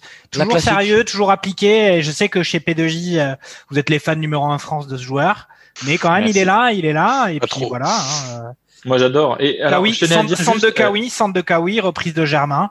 Euh, Par-dessus son défenseur, le gardien, euh, le gardien est battu. C'est c'est un joli but aussi. Vous savez ce qu'il a comme appareil photo euh, de. Euh, non, il est Excusez-moi, parce que c'est-. Non non, il a il a. Il un la- kawi Non. Euh, oh, ça- ça- c'est pas mal, pas mal. Euh, la mienne est pas meilleure. Hein. Euh, c'est que c'est Kawi, il a un canon. C'est ça la blague de Oh là, Oh, oh là là, non. Kawi Canon. Pardon. Non, mais je voulais dire, je voulais dire que Villas-Boas, mine de rien, il a fait quand même un, il a aligné une bonne copie parce que Radonjic, c'est pas le joueur qui aligne tout le temps, il marque. Tout à fait. Les changements qu'il fait sont bénéfiques. Enfin, Non, mais oui, Euh, mais je pense que clairement, oui. euh, Payet après après les fêtes avait pas forcément la condition pour tenir à tenir 60 ou 90 minutes. Donc là, il le fait rentrer à il le fait rentrer à l'heure de jeu globalement et puis Ouais. euh, et ça se passe bien. C'est quand même lui qui, je dirais que c'est son entrée quand même qui qui renverse un peu le le match. Et, et Montpellier en face, ça, ça donne quoi du coup? Parce Bah, Montpellier, comme que- j'ai dit, comme j'ai dit, en première mi-temps, ils ont eu, euh, ils étaient, c'est pas eux qui, ils avaient laissé le ballon à Marseille, mais ils ont eu beaucoup, beaucoup d'occasions. Et Delors avait vendangé. Et là, deuxième mi-temps, bah, ils ont, ils ont marqué. Et puis ils ont, euh, ils ont eu quelques occasions, mais pas beaucoup moins que Marseille. Et, et là, Marseille a pris vraiment le contrôle du match. De toute façon, il reste cinq minutes. Mais depuis, depuis un quart d'heure, c'est vraiment Marseille qui a la balle et les occasions et qui maintenant gagne euh, 3-1. Quoi. On va, euh, on va lancer un, un dernier sujet avant la fin des matchs et on va faire un tour des stades où vous allez nous raconter ce qui s'est passé. Moi, j'avais un, j'avais noté un truc, c'est un peu euh, le sale moment pour le journalisme sportif et notamment football. On l'a vu, euh, il y a Téléfoot qui va s'arrêter, mais on sait pas trop quand. Ou alors j'ai plus trop suivi, mais je crois que c'est a priori pour fin janvier. Il y a France Foot qui devient un, un mensuel gratuit de l'équipe. Non, c'est ça? C'est ça. Et il y a Stéphane Guy qui s'est fait virer euh, parce qu'il avait euh, soutenu Sébastien Toen. Nous qui faisons du pauvre journalisme sportif avec nos podcasts et nos YouTube, même si Julio euh, relève le niveau d'un point de vue commentaire, évidemment. euh, gl- globalement, il, il se passe quoi? C'est c'est juste le symbole de l'année 2020 qui est pérave et il, il fallait qu'elle s'arrête ou, ou, ou ça amorce un autre truc Tu disais toi-même, hein, Christophe, dans l'équipe, il faut un article. euh, Julien Stéphan rentre en CM2 quand Domenech euh, entraînait son dernier club de Ligue 1 ou je sais pas quoi, là, des trucs inintéressants. On va aller vers ça ou? Qui, qui- qui veut répondre? Qui Je peux commencer si vous voulez. Je qui, peux- qui veut se faire virer Je déjà? pense que je pense la, je la- la- Moi, je le suis déjà. Comme Martin, c'est voilà, c'est tout ce qui est euh, article inintéressant et euh, enfin, c'est quand même un, un gros problème. Le, enfin, euh, t'as, t'as quand même des, des certains magazines, je pense euh, là euh, notamment par exemple à SoFoot qui, qui arrive à voilà bien maintenir à- en proposant du contenu de qualité. Alors moi j'ai une nuance sur SoFoot, ça propose du, du contenu de qualité sur le mensuel, je suis d'accord, mais je pense que c'est quand même très euh, Oui, sur le mensuel. parisien, je sûr, pense. après, ouais, Il y a aussi, il y a aussi beaucoup Et de, sur le web, c'est dans les articles. hein. Sur Non, le pas web, les c'est pas articles. C'est pas- Les pas articles web sont gratuits, mais dans le même temps, il y a énormément de. C'est pas bon sur le web, c'est Voilà. pas bon. Moi je me suis désabonné de tout, tout Ah, ça. sur le web, c'est une stratégie différente. Je pense que Après. C'est putaclic, le c'est but, c'est de, putaclic sur le web. c'est de ouais. faire, euh, c'est de faire de, du vu, quoi. Et après, c'est vrai que je pense que là, où on retrouvera la qualité, notamment bah, pour le foot. euh, c'est sur du, du format un peu plus, euh, un peu plus long, un peu plus, euh, un peu plus posé. Ça peut être sur des magazines ou ça peut être sous forme de mensuel. Mais c'est vrai que ouais, retrouver de la qualité tous les jours, etc. euh, compte tenu du fait que bah, il faut du clic. euh, de manière euh, ouais, hebdomadaire ou quotidienne, ça va être compliqué. Ce sera plus sur du mensuel qu'on pourra retrouver euh, quelque chose de. En fait, le contenu, ce que tu dis, c'est que le contenu web est un peu euh, voué à être euh, un article toutes les 15 minutes où on va dire Julien Stéphan avait le Pokémon. euh, C'est quoi le nom du Pokémon que tu avais Christophe tout à l'heure? Ratiopi. pendant que Raymond Domenech demandait Estelle en mariage, quoi. C'est à peu près le niveau. on va- on va être Ratio sur- Ah écrit- écrit par des bots. Écrit par des bots, passage, des choses comme ça. quoi. Ah mais c'est ouf. Mais il, il- regardez. Attends, quel euh, quel réseau social c'est Twitter qui a mis en gros euh, maintenant quand tu likes, ils disent êtes-vous sûr d'avoir lu ou quand tu partages, Oui. il te dit lu êtes-vous sûr l'article? Ouais. Avez-vous lu l'article que vous J'ai partagez lu hein l'article, ouais, c'est ouf. Ouais, C'est bien. c'est de la folie. Après, sur le format papier, il y a euh, les cahiers du foot qu'on embrasse Mm. parce que ce sont des amis qui s'est remis à faire le papier après un trou euh, de plusieurs années, je crois, 10 ans si je dis pas de bêtises. Ils ont fait un trimestriel ou semestriel. Euh, C'est dur il y en a de- trois- Il y en a trois par an, je crois, c'est ça? Ah ouais, c'est trois possible. numéros ouais, par an, je ça. crois que c'est ça, ça doit être tous les quatre mois. Mais ils sont passés aussi par euh, deux, euh, deux crowdfunding, donc euh, c'est encore euh, voilà. Donc c'est-à-dire que voilà, c'est soit les gens répondaient présents et ils produisaient, soit euh, soit les gens répondaient pas et dans ce cas-là ils abandonnaient l'idée quoi. Et Donc, en après, parlant être sur du de. contenu, sur du contenu un peu indépendant où je pense euh, voilà bah, le- sur sur euh, sur P2J où là c'est un peu plus rigolade, mais euh, par exemple à Coparena, euh, voilà qui J'allais en par- parler. ouais. Voilà, Coparena qui, qui, a, qui a été lancé par les, les, les créateurs de Vue du banc, où là tu proposes du contenu très axé tactique, statistique, etc. Euh, mais, euh, mais voilà, où là c'est tu vas t'adresser plus à du, du spécialiste et euh, tu vas t'es obligé aujourd'hui de rechercher et de faire tes propres recherches si tu veux du contenu de qualité qui te qui correspond à ce que tu recherches. Pendant que Lens vient de marquer un super but. Putain, Lens, magnifique. De Doucouré. De Doucouré à l'entrée de la surface, magnifique. Fait t'es 3-2. content, Jean, Jean, t'es content. pas, mais je pense que ça suffira pas, mais, mais 3-2, c'est c'est bien. Jean, bah ouais, attends. Euh, c'est, c'est, c'est, c'est, c'est- enfin, je, je, je sais pas combien de temps il Lens reste. poussait, Lens poussait pas mal. Hein, Lens de- poussait depuis pas mal, le- attends, Depuis le euh, 3-1, euh, depuis le 3-1, en fait, Lens, euh, Attendu, quand même. Lens poussait bien. euh, ils avaient eu quelques opportunités, mais c'était un peu, un peu stérile là. Bon, malheureusement, il reste une minute, je crois, donc ça va être, ça va être compliqué. Mais Ça peut le faire. Attends, Jean, il faut pas, faut pas être, euh, attends, supporter lensois là, jusqu'au bout des, jusqu'au bout des angles. Sang et or, nous sommes les sang et or. Allez, Jean. Qui c'est les plus, qui c'est les plus forts, c'est les 100 et or. Bah oui. c'est ça. Gwendal a pu avoir un aperçu à, à Orléans, c'était, c'était sympa aussi. C'est vrai que nos auditeurs, que sont Cassendal et, et Jean Floch, se sont retrouvés au milieu du, Par hasard- sur par- un- une par aire d'autoroute. Au, au débeauté. Nos auditeurs s'appellent et se donnent des rendez-vous. C'est fou, ça, quand même. Sur une aire d'autoroute? Ouais. Non, non, non, non, Tout devant, nu. devant le stade, devant le stade de la Source. Ah, ok. J'avais sur- mal mais- compris. mais sur, excusez-moi. sur une aire d'autoroute sur laquelle il n'y a absolument rien du tout. Tu sais, les, les d'autoroute sur lesquelles Ah, il y a, y trois camions. cherche le supporter le plus Il y a chaud de trois la camions de routiers Moi- là, moi, tu sais, je- voilà. Moi qui, moi qui suis vieux, c'est- moi qui suis vieux, ça rappelle un peu David Vincent. euh, euh, ils se retrouvèrent sur, euh, voilà, sur un chemin Ouais, que ouais, jamais entreprise, ne hein. trouvèrent. euh. Sauf que Jean Floch sur l'aire d'autoroute, c'est pas un code promo, c'est un code pour passer, tu vois. C'est- pas la même limonade, si tu vois ce que je veux dire. Euh, mais en tout cas, ouais, le journalisme. Et sur le côté audio, alors, tu nous as dit, toi, Carlos, que tu as un truc à dire, Denis? Oui, je voulais revenir sur la presse papier, mais après, si vous voulez, on peut passer à un autre sujet. Moi, je croyais que tu allais nous dire qu'il y avait un tir cadré. Non, carrément, vas-y. Non, non, euh, vous savez que moi, ce match-là, sincèrement, euh, voilà quoi, il était pas foufou. Il n'est pas encore terminé. Il reste encore une minute de supplice. Euh, non, mais la, la presse papier, elle va, la presse papier en France va très mal. Et derrière, je pense que les, les, les journaux et les quotidiens se sont mis à essayer de tout développer en ligne euh, gratuitement et les modèles économiques marchaient pas. Derrière, tu mets des articles ultra payants. Je pense que l'équipe maintenant aujourd'hui, si t'es pas abonné, tu peux rien lire de l'équipe, y compris les articles pour savoir ce que faisait Julien Stéphan lorsque Domenech Ouais. entraînait.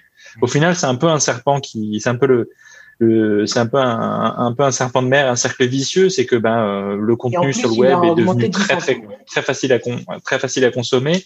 Et dans le même temps, tu proposes rien d'intéressant, mais tu fais quand même payer. Enfin, au final, les contenus sont très difficiles à assimiler sur le web et je pense que actuellement, finalement, le, le modèle assez intéressant, c'est celui du Figaro avec euh, Sport 24. Le Figaro qui a récupéré Sport 24 en ligne et au final, ben, le Figaro ne fait pas de, de, de- vraiment de sport, mais avec les pubs et tout ça, finance leur site euh, de sport en ligne. Euh, c'est peut-être ce qui marcherait un peu, euh, c'est que l'équipe euh, puisse éventuellement avoir un, un soutien d'un, quelque chose qui vend plus de volume, parce que l'équipe tout seul, c'est eux la maison de tête et euh, c'est très compliqué pour eux.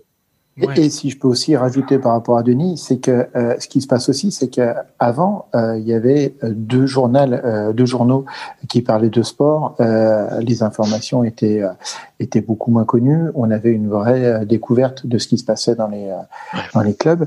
Euh, maintenant, euh, tout le monde est au courant de tout avec les réseaux sociaux, avec, euh, avec les différents sites et tout.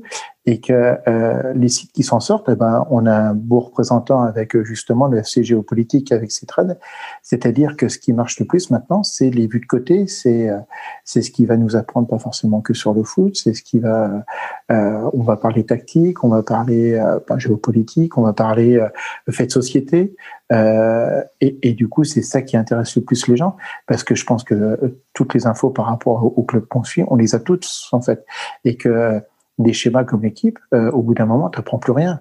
Ah, Euh, là, pardon, hein, les gars, moi je, je suis désolé, je sais que Jean-Michel, tu, Jean-Michel, je sais que tu voulais parler, mais là je fais gros coup de gueule là. Voilà, c'est le coup de gueule de barbecue P2J. Euh, moi je comprends pas ce, ce, ce faux procès qui est fait à l'équipe. Ouais, moi aussi. Euh, Ah, mais Il y a pas c'est pas procès forcément à que l'équipe. Mais- Non, mais c'est pas que, que le modèle économique de l'équipe n'est plus viable à l'heure actuelle. Il y a un virage qui n'a pas été pris. Bah, et ils il sont en transition. possible. Ils sont en transition. Enfin, moi, je veux dire, je suis, je suis abonné depuis très longtemps à l'équipe, euh, à la version numérique. Euh, je, je lis absolument tout. Les pas de côté, ils sont faits. Les analyses tactiques, elles sont faites. Euh, moi, il y a plein de sports que j'ai appris à aimer grâce à l'équipe euh, parce que parce que les articles sont quand même globalement bien écrits. Il y, a un vrai sens éditorial. Pour, pour s'informer pour s'informer, c'est sûr que je suis d'accord. Avoir le score d'un, avoir le score du, On n'a plus d'intérêt sur d'un l'équipe. quoi. ça a plus d'intérêt euh, pour l'équipe. Là où effectivement on peut se poser des questions, c'est euh, comment les autres euh, médias euh, sportifs se positionnent par rapport à l'équipe qui a quand même placé la barre euh, euh, très haut. Je me souviens il y a une quinzaine d'années, il y a le 10 Sport qui était euh, porté par. C'était crois pas un gratuit, ça? S'appelle- C'était Euh, gratuit. Si, si, il était gratuit. je sais pas si C'était gratuit, ou c'était ou euh, c'était au début c'était payant. Je crois que c'était un C'est ancien. Daniel euh, Riolo, non? C'est c'est Disport, c'est Daniel Riolo ou c'est Denis Balbir? C'est lequel Non, c'était comment il s'appelait? Moulin. Il s'appelait. euh, c'était un ancien président du PSG. Il avait fait un intérim euh, au PSG. Vous vous souvenez pas ce truc? Fais, fais pas de Bah, blague. le Disport, existe- le- les a toutes Le. Disport, est- Moulin, je crois, quelque chose le Disport existe toujours euh, sur il le web existe en tout toujours cas. en version web. Euh, il y avait également, je sais pas si vous vous souvenez, il, ce, site existe, ce site existe encore, Football 365, euh, Mhm. qui a connu ses Ouais, de gloire. a- aussi. Hein. Ouais, mais mais pardon, mais d'un point de vue éditorial, d'un point de vue journalistique, euh, ben ils ils arrivent pas euh, au niveau de, de l'équipe. Et en Oui, fait, oui. on, on parle de, mais les- de monopole de l'équipe. Il y a Jean-Michel qui veut dire. Mais- et après, je veux dire, euh, une fois que tu as lu l'équipe, après, tu as le temps de faire quoi? Enfin, je veux dire, il faut quand même. euh, on peut pas passer sa journée entière à lire des journaux aussi. Enfin, et puis, euh, et puis, et puis l'équipe et, et c'est quand même, c'est est quand même long à lire, quoi. C'est quand même long Et à lire. l'équipe est omnisport. Euh, ça parle pas que Oui. de football. L'équipe, Oui. l'équipe peut faire aussi bien des sujets sur euh, Roland Garros. Euh, le T'as bien un top tir sur le 14, foot quand même, non, en euh, générale, non ça, ça tire sur le foot, mais c'est aussi au sport. tiers, C'est-à-dire que moi, euh, c'est euh, aussi la- la- la- la- le- le- l'avantage de l'équipe, c'est qu'ils restent quand même omnis- euh, omnisport. Ils arrivent à brasser énormément de gens. Euh, je suis, je suis d'accord avec la qualité d'écriture de l'équipe euh, et tout ça, mais je pense qu'en même temps, euh, il y a euh, de façon générale Sarabia qui Je demande te jure, je ne veux plus jamais voir un match avec toi. c'est clair. Mais je, c'est horrible. Non, non, mais je- Ça bien, euh, pareil, Je- Pokémon ça aussi. hein. et, et je, et je me contiens, hein, je me contiens hein, parce que Il y a mais, des enfants qui euh, dorment. c'est ça. Mais euh, non, non, mais après c'est- c'est, euh, la, la qualité de, enfin, dans ce mondial et tout ça, il y a- je pense que ça tire aussi vers le bas, c'est-à-dire que euh, France Football qui part en- maintenant comme mensuel, euh, les gens qui lisaient l'équipe pouvaient aussi euh, prendre France Football pour compléter les trucs. C'était un supplément. C'était pas ça. Oui, mais- pour Lille. Bah, c'est bientôt avant, fini chez tout le monde. hein. On va pouvoir faire un tour des fini, stades avant Ouais, de c'est fini, prolonger le alors, débat ça. si vous voulez. Ou si C'est vous en avez marre. C'est fini partout. C'est fini partout. On se fait un petit tour des stades et on essaye de finir le, le débat Ok. Alors Ouais. rapidement, je suis désolé. euh, on a Reims-Dijon-Denis. Reims-Dijon, match terminé à 0-0. C'est un match qui finalement permet aux deux équipes de rester là où elles étaient, c'est-à-dire bas dans le classement. 15e pour Reims et 18e pour Dijon. On aurait dû se Euh, cotiser, mettre 100 balles chacun, on gagnait de l'argent. On Ouais. était sûr que ça ferait Deux 0-0. tirs, deux tirs cadrés pour euh, deux tirs cadrés pour euh, pour Reims seulement dans ce match et je crois qu'il y a dû avoir peut-être dans tout le match 12 occasions, enfin 12 situations de but de chaque côté. Voilà, match très pauvre en tout cas. 3-1 pour Marseille contre Montpellier. Ouais. 3 très belle Presque opération. étonnant, parce que Montpellier était quand même bien. euh, Ouais, première mi-temps, euh, c'était très disputé. euh, les deux équipes avaient eu de très belles occasions et Marseille s'en sortait bien 1-0 à la mi-temps. Et puis euh, deuxième mi-temps, une domination de Marseille euh, un peu encore un peu plus importante avec plus de maîtrise. Et euh, le remplacement de, de Radonjic par Payet a fait la différence. Ce Payet mar- marque à la 80e. Germain, lui aussi, qui avait remplacé Benedetto, marque à la 84e. Une belle victoire euh, avec finalement pas mal de maîtrise en deuxième mi-temps. Et puis Marseille qui, qui casse un peu sa mauvaise série. Là, et la bonne opération de la journée. la belle opération. Un peu dommage pour Montpellier quand même qui avait marqué, montré de, de, de belles intentions offensives, mais Delors a beaucoup gâché. Carlos, Saint-Etienne, PSG un partout. PSG qui n'arrive pas à passer, euh, à démarrer 2021 à fond, quoi. Et qui ont eu des occasions. hein. Il y a une euh, donc Sarabia, il y a eu Di Maria qui a fait euh, un, un tir où euh, Jessie Moulin a fait un excellent arrêt.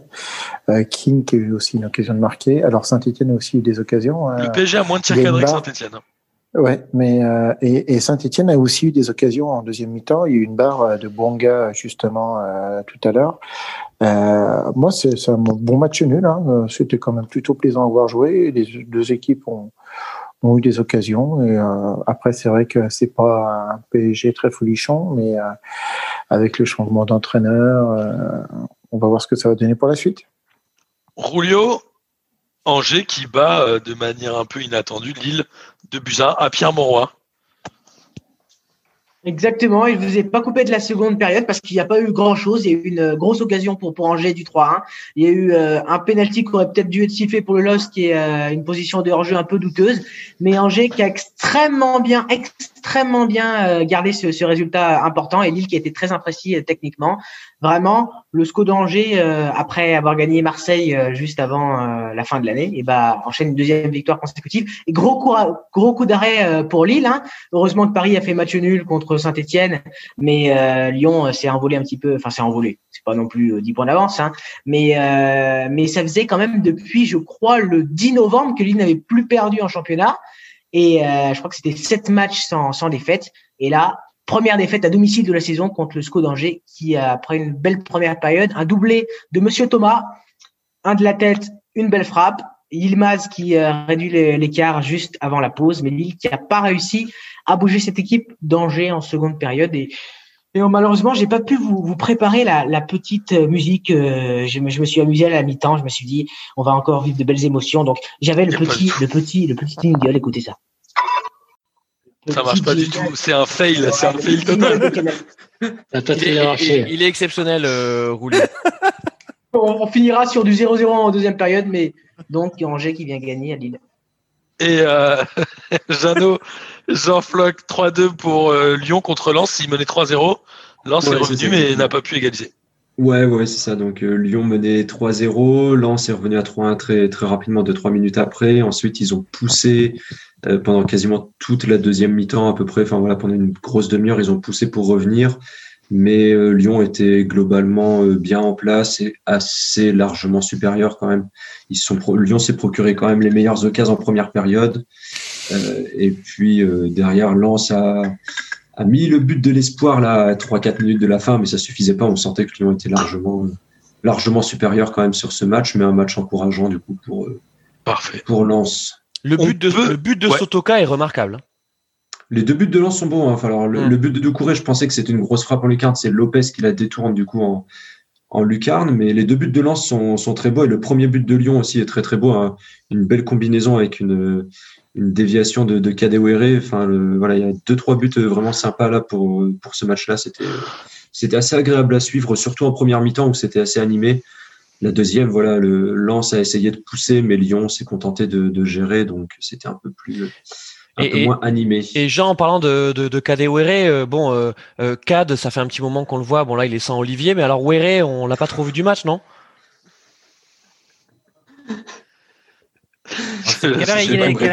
Martin, Martin tu, tu, tu, tu, nous enchaînes, Martin Non, mais c'est un camoulox. C'est un camoulox. Euh, C'était une très bonne vanne. Euh, on, on, avait un petit débat sur, le, sur les journaux, le, les, le journaliste sportif. Je pense que, mine de rien, la partie audio a encore un bel avenir devant lui. Et Denis, tu parlais de l'équipe, mais sauf si tu as décidé de te taire. Tu fais ce que tu veux. Tu écoutes bah, les podcasts de l'équipe, Denis? Tu écoutes les podcasts de l'équipe? Eh ben, j'ai, ouais, en fait, parce que tout, tout l'équipe, en fait, c'est vraiment, enfin, évidemment, l'équipe, on va pas représenter l'équipe, on va pas dire que c'est bien, on va pas dire que ce qu'ils font est top, enfin, on le sait déjà, c'est une évidence. Mais c'est simplement que le, voilà, euh, euh, ce, ce, ce, virage web, euh, ce, enfin, l'équipe, je pense que au final, n'est pas assez élitiste dans la clientèle et dans les gens qu'elle vise, puisqu'au final, tout est mis en ligne et que bah, les gens qui vont aller en ligne chercher la gratuité en auront rien à de savoir d'où vient la source ou, ou, quoi aux caisses. Et au final, ce que tu vas vouloir chercher pendant la période du mercato, ben, tu vas vouloir voir des rumeurs. Et donc, ben, n'importe qui peut écrire des rumeurs. C'est comme un horoscope. Enfin, on, on va, bah, Dele Ali au PSG. Bon, bah, c'est évident. Et ben, tu vas sur euh, Foot Mercato ou RMC Sport. Ah, tu l'as. Euh, tu vois, et, tu l'as. Et, et, au final, euh, l'équipe avec euh, beaucoup, beaucoup d'articles, la plupart maintenant des articles en ligne sont payants, ce qui, ce qui peut être normal. Et ce qui est dommage, c'est qu'ils ne permettent pas le, il n'y ait pas éventuellement une meilleure répartition des articles gratuits et payants. C'est-à-dire que certains articles, tu peux les voir avec beaucoup de pubs sur ta page. D'autres articles, tu peux les voir en payant. Enfin, il y a trop de contenu aujourd'hui qui est payant et le l'équilibre n'est pas encore assez bon et il y a vraiment enfin mais c'est ce problème économique qu'ils ont parce que le contenu est très bon quoi. Enfin, tu, tu remarqueras que sur, sur, le monde c'est la même chose. Il y a quelques, ah bah, il y a quelques temps il y a quelques temps tout était gratuit. Et là maintenant il n'y a plus un article euh, gratuit sur le monde. Si t'es pas abonné ah tu, sais, tu, tu, lis plus rien en ligne. Et c'est vrai que sur l'équipe c'est aussi une, euh, ben, ils sont en train d'ajuster chacun leur modèle économique de cette façon là et pour... au final la gratuité disparaît après, mais c'est en pensant au monde que je pensais à cette histoire d'élitisme et à cette histoire de clientèle que tu vises en fait. C'est que ben à vouloir trop ratisser large, au final, tu perds beaucoup de gens. Peut-être qu'à un moment, il faut cibler vraiment, euh, vraiment cibler certaines choses et éventuellement, ben, les podcasts audio, tu les mets gratuits. Enfin voilà, Ah tu oui, t'adaptes un peu. Quoi. est Non, mais l'équipe, l'équipe, c'était le premier, c'est le premier quotidien vendu en France quand même. Il me semble. Pardon. Sauf erreur de ma part. Bah, a- je pense bah, je pense aussi, qu'il y a- ouais. non, il y a aujourd'hui le Parisien en France qui est en top du top. Peut-être le Bah, le Ouest Parisien, France le encore, non Parisien, c'est Ouest France. Lui, il n'était pas d'accord avec vous parce que justement, il est en train de se dire comment je vais pouvoir monétiser le FCT politique. Non, mais c'était intéressant ce qu'on disait. Non, mais effectivement, le, le fait est que, enfin, pour du contenu de qualité, euh, je pense que les, les gens sont OK pour avoir du contenu de qualité, mais après, pour le payer, c'est pas forcément la, la même, la même chose, quoi. Et Non, par ça- contre, non, moi, moi, ce que je trouve bien avec l'équipe, c'est que ce qu'ils arrivent à bien faire, c'est que le, le journal, ils le, ils le déclinent après au fil de la journée en article payant. Et ça, c'est pas mal. Ça peut donner, enfin, ça peut donner envie, entre guillemets, parfois de s'acheter un petit peu le, le format papier pour revenir euh, à, la, à la source même du, journalisme écrit. Et, euh, et ça peut donner euh, des idées pour s'intéresser effectivement à ça. Après, le problème, ouais, de France Football qui va devenir un mensuel, c'est que bah, je pense que ouais, France Football, peut-être qu'aussi, enfin, moi, je trouve que le contenu est très intéressant de France Football, mais il faut aussi savoir se se réinventer et France Football je trouve qu'ils avaient pas trop pris ce virage numérique notamment parce que avez eu du mal. Hein. moi je suis pas enfin moi Bah- j'étais pas prêt à, à m'acheter France Football toutes les semaines pour du contenu finalement que je voyais quand même un petit peu partout en cherchant sur euh, sur internet il y avait des dossiers un Et peu tu le voyais sur l'équipe mais- surtout, sachant que les deux ont été, euh, enfin, Ouais, voilà, que l'un ça. a absorbé l'autre.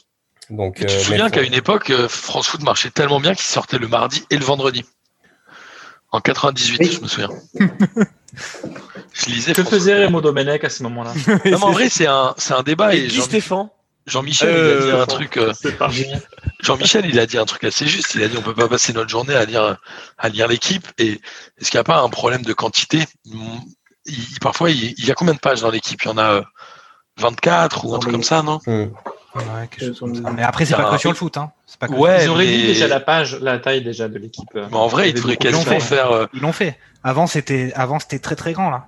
Ouais, oui, ils l'ont réduit, ce que je disais, ouais, ils l'ont réduit, et le format et le format est plus, est plus. est T'as plus je sais pas combien de pages qu'il faut remplir. Et comme tu dis, 35 parfois, pages aujourd'hui. 35 pages par jour, t'as l'impression de l'acheter pour le foot, ça, t'as 8 pages qui t'intéressent et les 25, c'est- ça t'intéresse moins.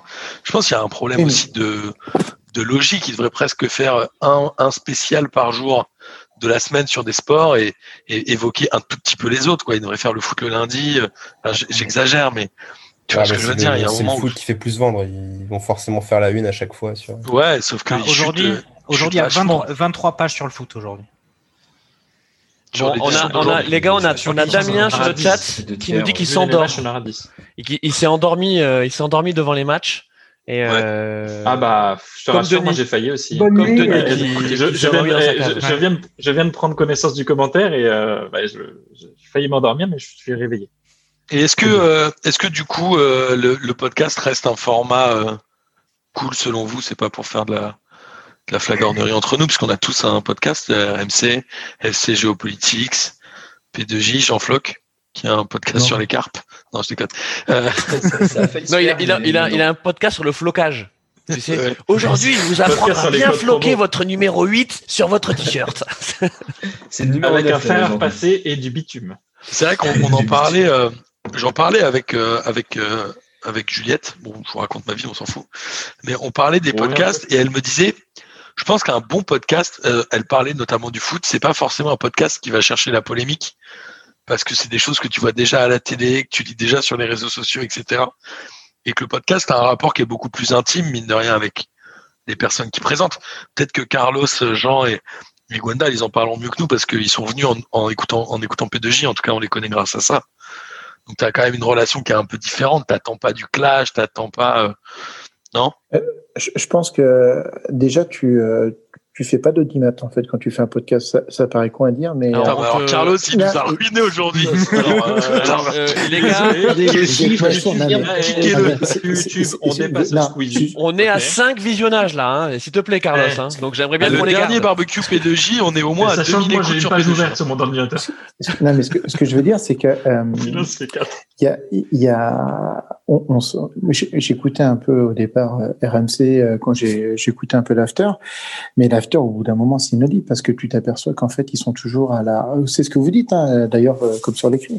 Ils sont toujours à la recherche de, de, la phrase qui va, qui va pouvoir se tweeter le lendemain, qui va, qui va faire du buzz. Qui... Quand... Oui, mais du coup, et le podcast, c'est un format en fait plus libre où tu vas pas chercher ça en fait. Tu vas d'abord chercher, on va dire, une certaine euh, conversation. Mmh. Alors, ça dépend du sujet. Euh, la merguez. Plus ou moins de profondeur. de la merguez, la de la rigolade. Mais qui a gagné en fait, le... c'est pas encore. Chanfloc. Ah non, euh, la nouvelle. Mais euh, du coup, non, non, mais l'ambiance est différente en fait. Et tu, tu restes parce que tu t'aperçois que ça gueule pas, que tu tu te, as l'impression d'être dans une sorte de, de, de bande de copains, que, que tu es un peu au milieu d'eux, tu écoutes un peu euh, euh, parler du foot, mais de façon sérieuse, mais rigolote, mais t'as pas pas cette pression de vouloir sortir absolument la phrase.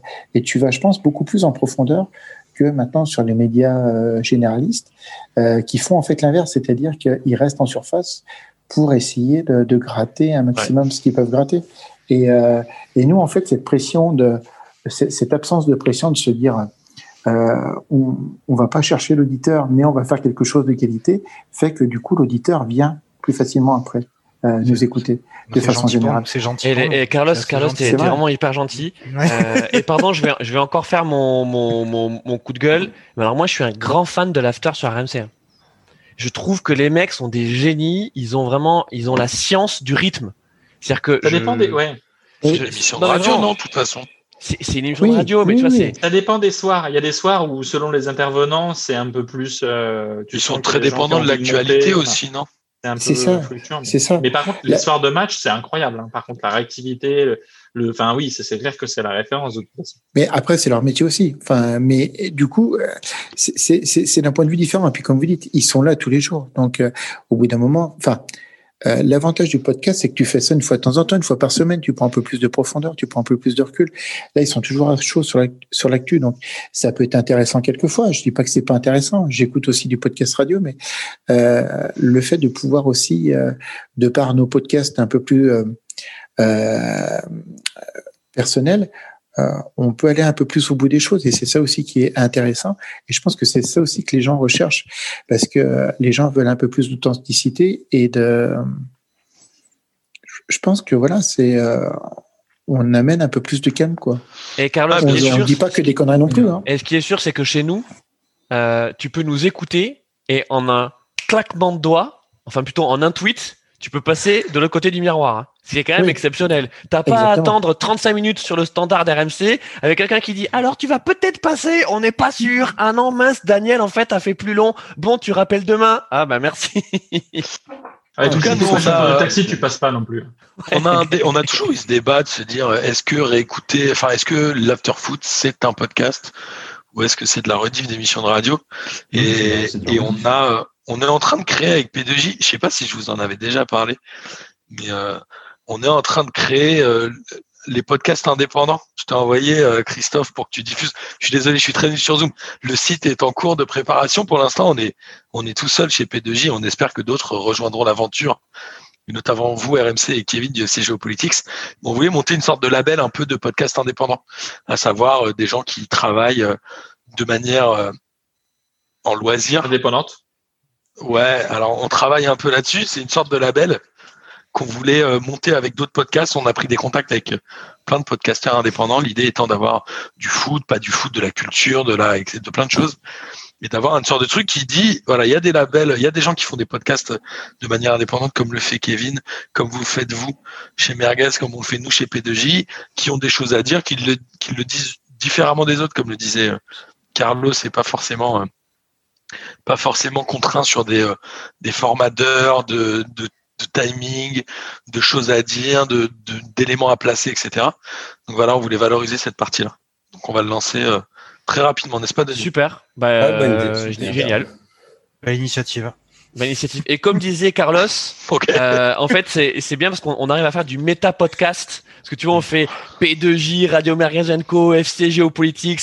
Donc, on veut dire, s'il y a d'autres podcasts de sport, de foot qui nous C'est un écoutent. vrai barbecue où tu invites en fait euh, tous tes potes et les potes Exact. du voisin, des potes. Voilà, voilà, c'est un vrai monsieur. barbecue en fait. C'est ça. Donc, nous, tu vois, Faut pas que ça se RMC finisse en partouze, hein, par contre. Voilà, Faut- non mais Radio tu vois, nous même, on est les, on est les gros bofs, tu vois, on a P2J, euh, tu vois, c'est les mecs super sympas, Voilà, FC la Géopolitics, P2J, c'est maintenant le gros beauf aussi. hein. Au début, on Non, était mais bien, puis là, FC, FC beauf. c'est, tu sais, c'est les intellos, tu sais, t'as t'as le truc, voilà. euh, euh, Et Gwendal, c'est le gars. voisin, c'est le voisin qui a passé une tête et qui est venu boire une bière. Ouais, c'est ça. C'est le mec qui vient avec le maillot galette du saucisse, stade. pardon. Du graphier, ouais. Non, c'est le mec qui vient chez toi avec son drapeau de la Bretagne. Il y a toujours un gars avec un drapeau de la Bretagne. Et il, il a, il a la bigoudaine collée euh, au cul de la voiture mettre avec de la plaque te d'immatriculation. Les Braise. hein. À Oh oui, c'est ça, je trouvais pas. Ouais. Ouais, oui. Ben voilà, bah, c'était bien sympa Ouais, en tout cas ce, si- ce nouveau si je P2J. juste me et- permettre de rajouter, euh, de rajouter quelque chose par rapport Vas-y, à Jean Floch. par rapport au, Qui peut lui couper au le micro là, s'il vous podcast. plaît par rapport au podcast, euh, ce qui, enfin, moi, si, si je suis venu aussi, enfin, je vais, je vais parler un, un peu de mon expérience perso. Si je suis venu aussi au podcast, c'est justement parce que je retrouvais pas forcément, je m'y retrouvais pas forcément dans tout ce qui était radio, euh, parce que je passe énormément de temps en voiture, donc euh, je, je, je retrouvais pas ce que ce que je voulais là-dedans. Et donc, euh, le, les podcasts, ça te permet de d'explorer différents univers, des choses que tu que as envie d'approfondir comme avec le foot, ou des choses que tu connais pas, où tu peux tomber dessus un petit peu par hasard. Et puis si ça te saoule, si au final t'aimes pas, bah tu peux changer. Aujourd'hui, il y a une telle diversité que euh, globalement, tu peux vraiment aller piocher un petit peu à droite à gauche ce qui te plaît et de, de t'y retrouver parce que tu auras toujours forcément des un groupe de 3, 4, 5, 10 gars qui vont euh, en fait euh, euh, être dans le même état d'esprit que toi et euh, et produire euh, quelque chose qui, qui te correspond euh, parfaitement quoi donc euh, Et c'est surtout kiffant à faire aussi. hum, hum, tout à fait ouais. Ouais. On va pouvoir euh, s'arrêter là, je pense, euh, les amis. Mm. Kevin, merci de nous avoir rejoints. Euh, tu devais venir, je crois, que pour la mi-temps. Finalement, t'es resté. J'espère Ah que non, ça mais non, je, venais à la mi-temps et puis après. Je... Ah, moi j'avais dit pendant la mi-temps, c'était Ah, à la mi-temps. non, après, moi, je suis resté. euh, Ça me fait parler de Ligue 1. euh, ça, ça me fait toujours plaisir, donc pas de problème. hein. Et puis, c'était super sympa en tout cas. Et, Ça fait plaisir de te revoir. Ouais, merci. Et tu, euh, Kevin, tu reviens quand tu veux? Ah Bah, carrément, ouais, c'est ça. Je sais pas quand est la prochaine, mais. On sait pas, on invente un peu. C'est ça qui est bien. Et tous, tous ceux qui sont là, évidemment, vous êtes les bienvenus euh, chez Radio Merguez, j'imagine, et chez P2J, évidemment. Et euh, amis téléspectateurs et téléspectatrices, j'espère que vous avez pris autant de plaisir à écouter ou à regarder cette émission que nous en avons pris à la faire. Et je vous dis à lundi pour P2J, quand pour le Radio Merguez?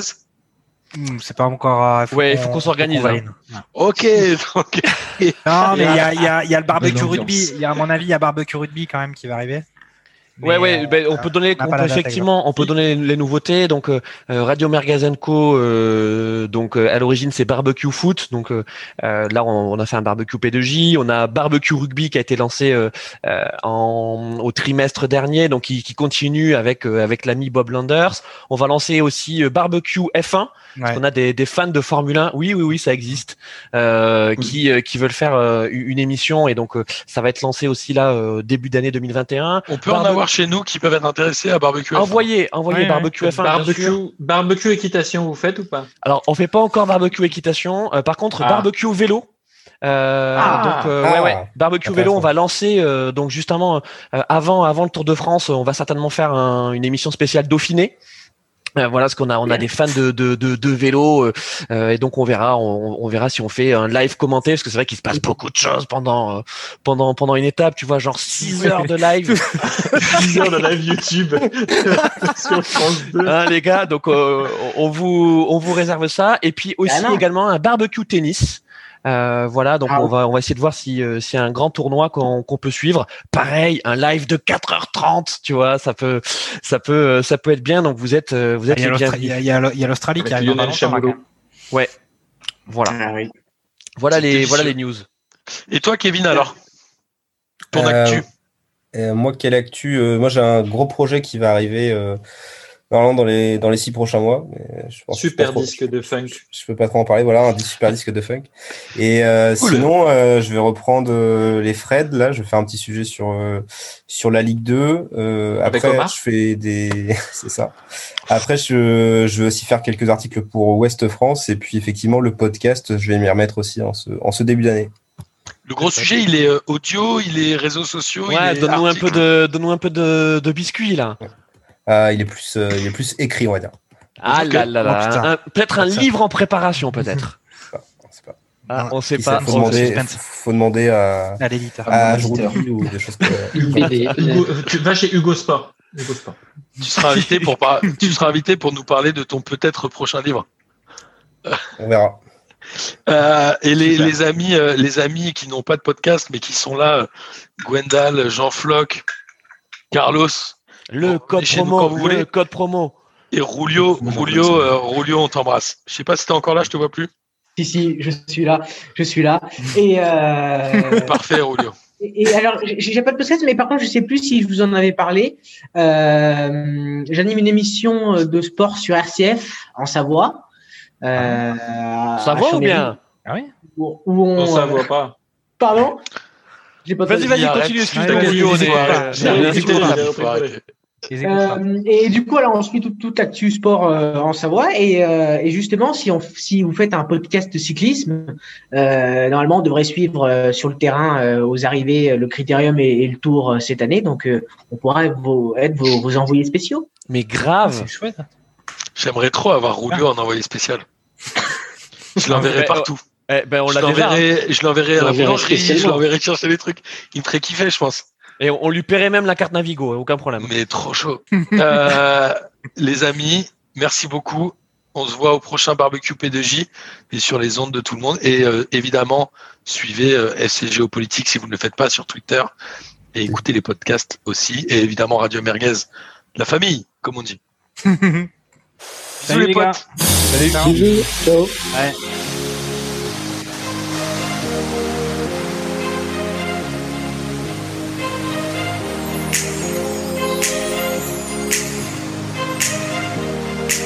Très beau générique. Il est délicieux. C'est le prochain disque de Kevin de funk. Je vais dire disco, mais il y a pas de chose parce que j'aime bien la funk. Les gars, vous êtes obligés de rester connectés jusqu'à la, jusqu'à la fin du générique. Bah attends, il dure Trop 3 chaud. minutes là. Non, non, ok, pas chaud. Vas-y, accélère, accélère, accélère.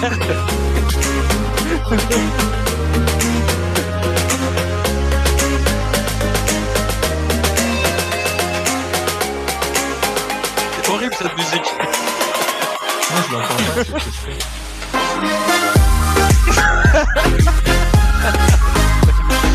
Allez, c'est bon. Ça dure vraiment. Allez, salut les gars, merci beaucoup.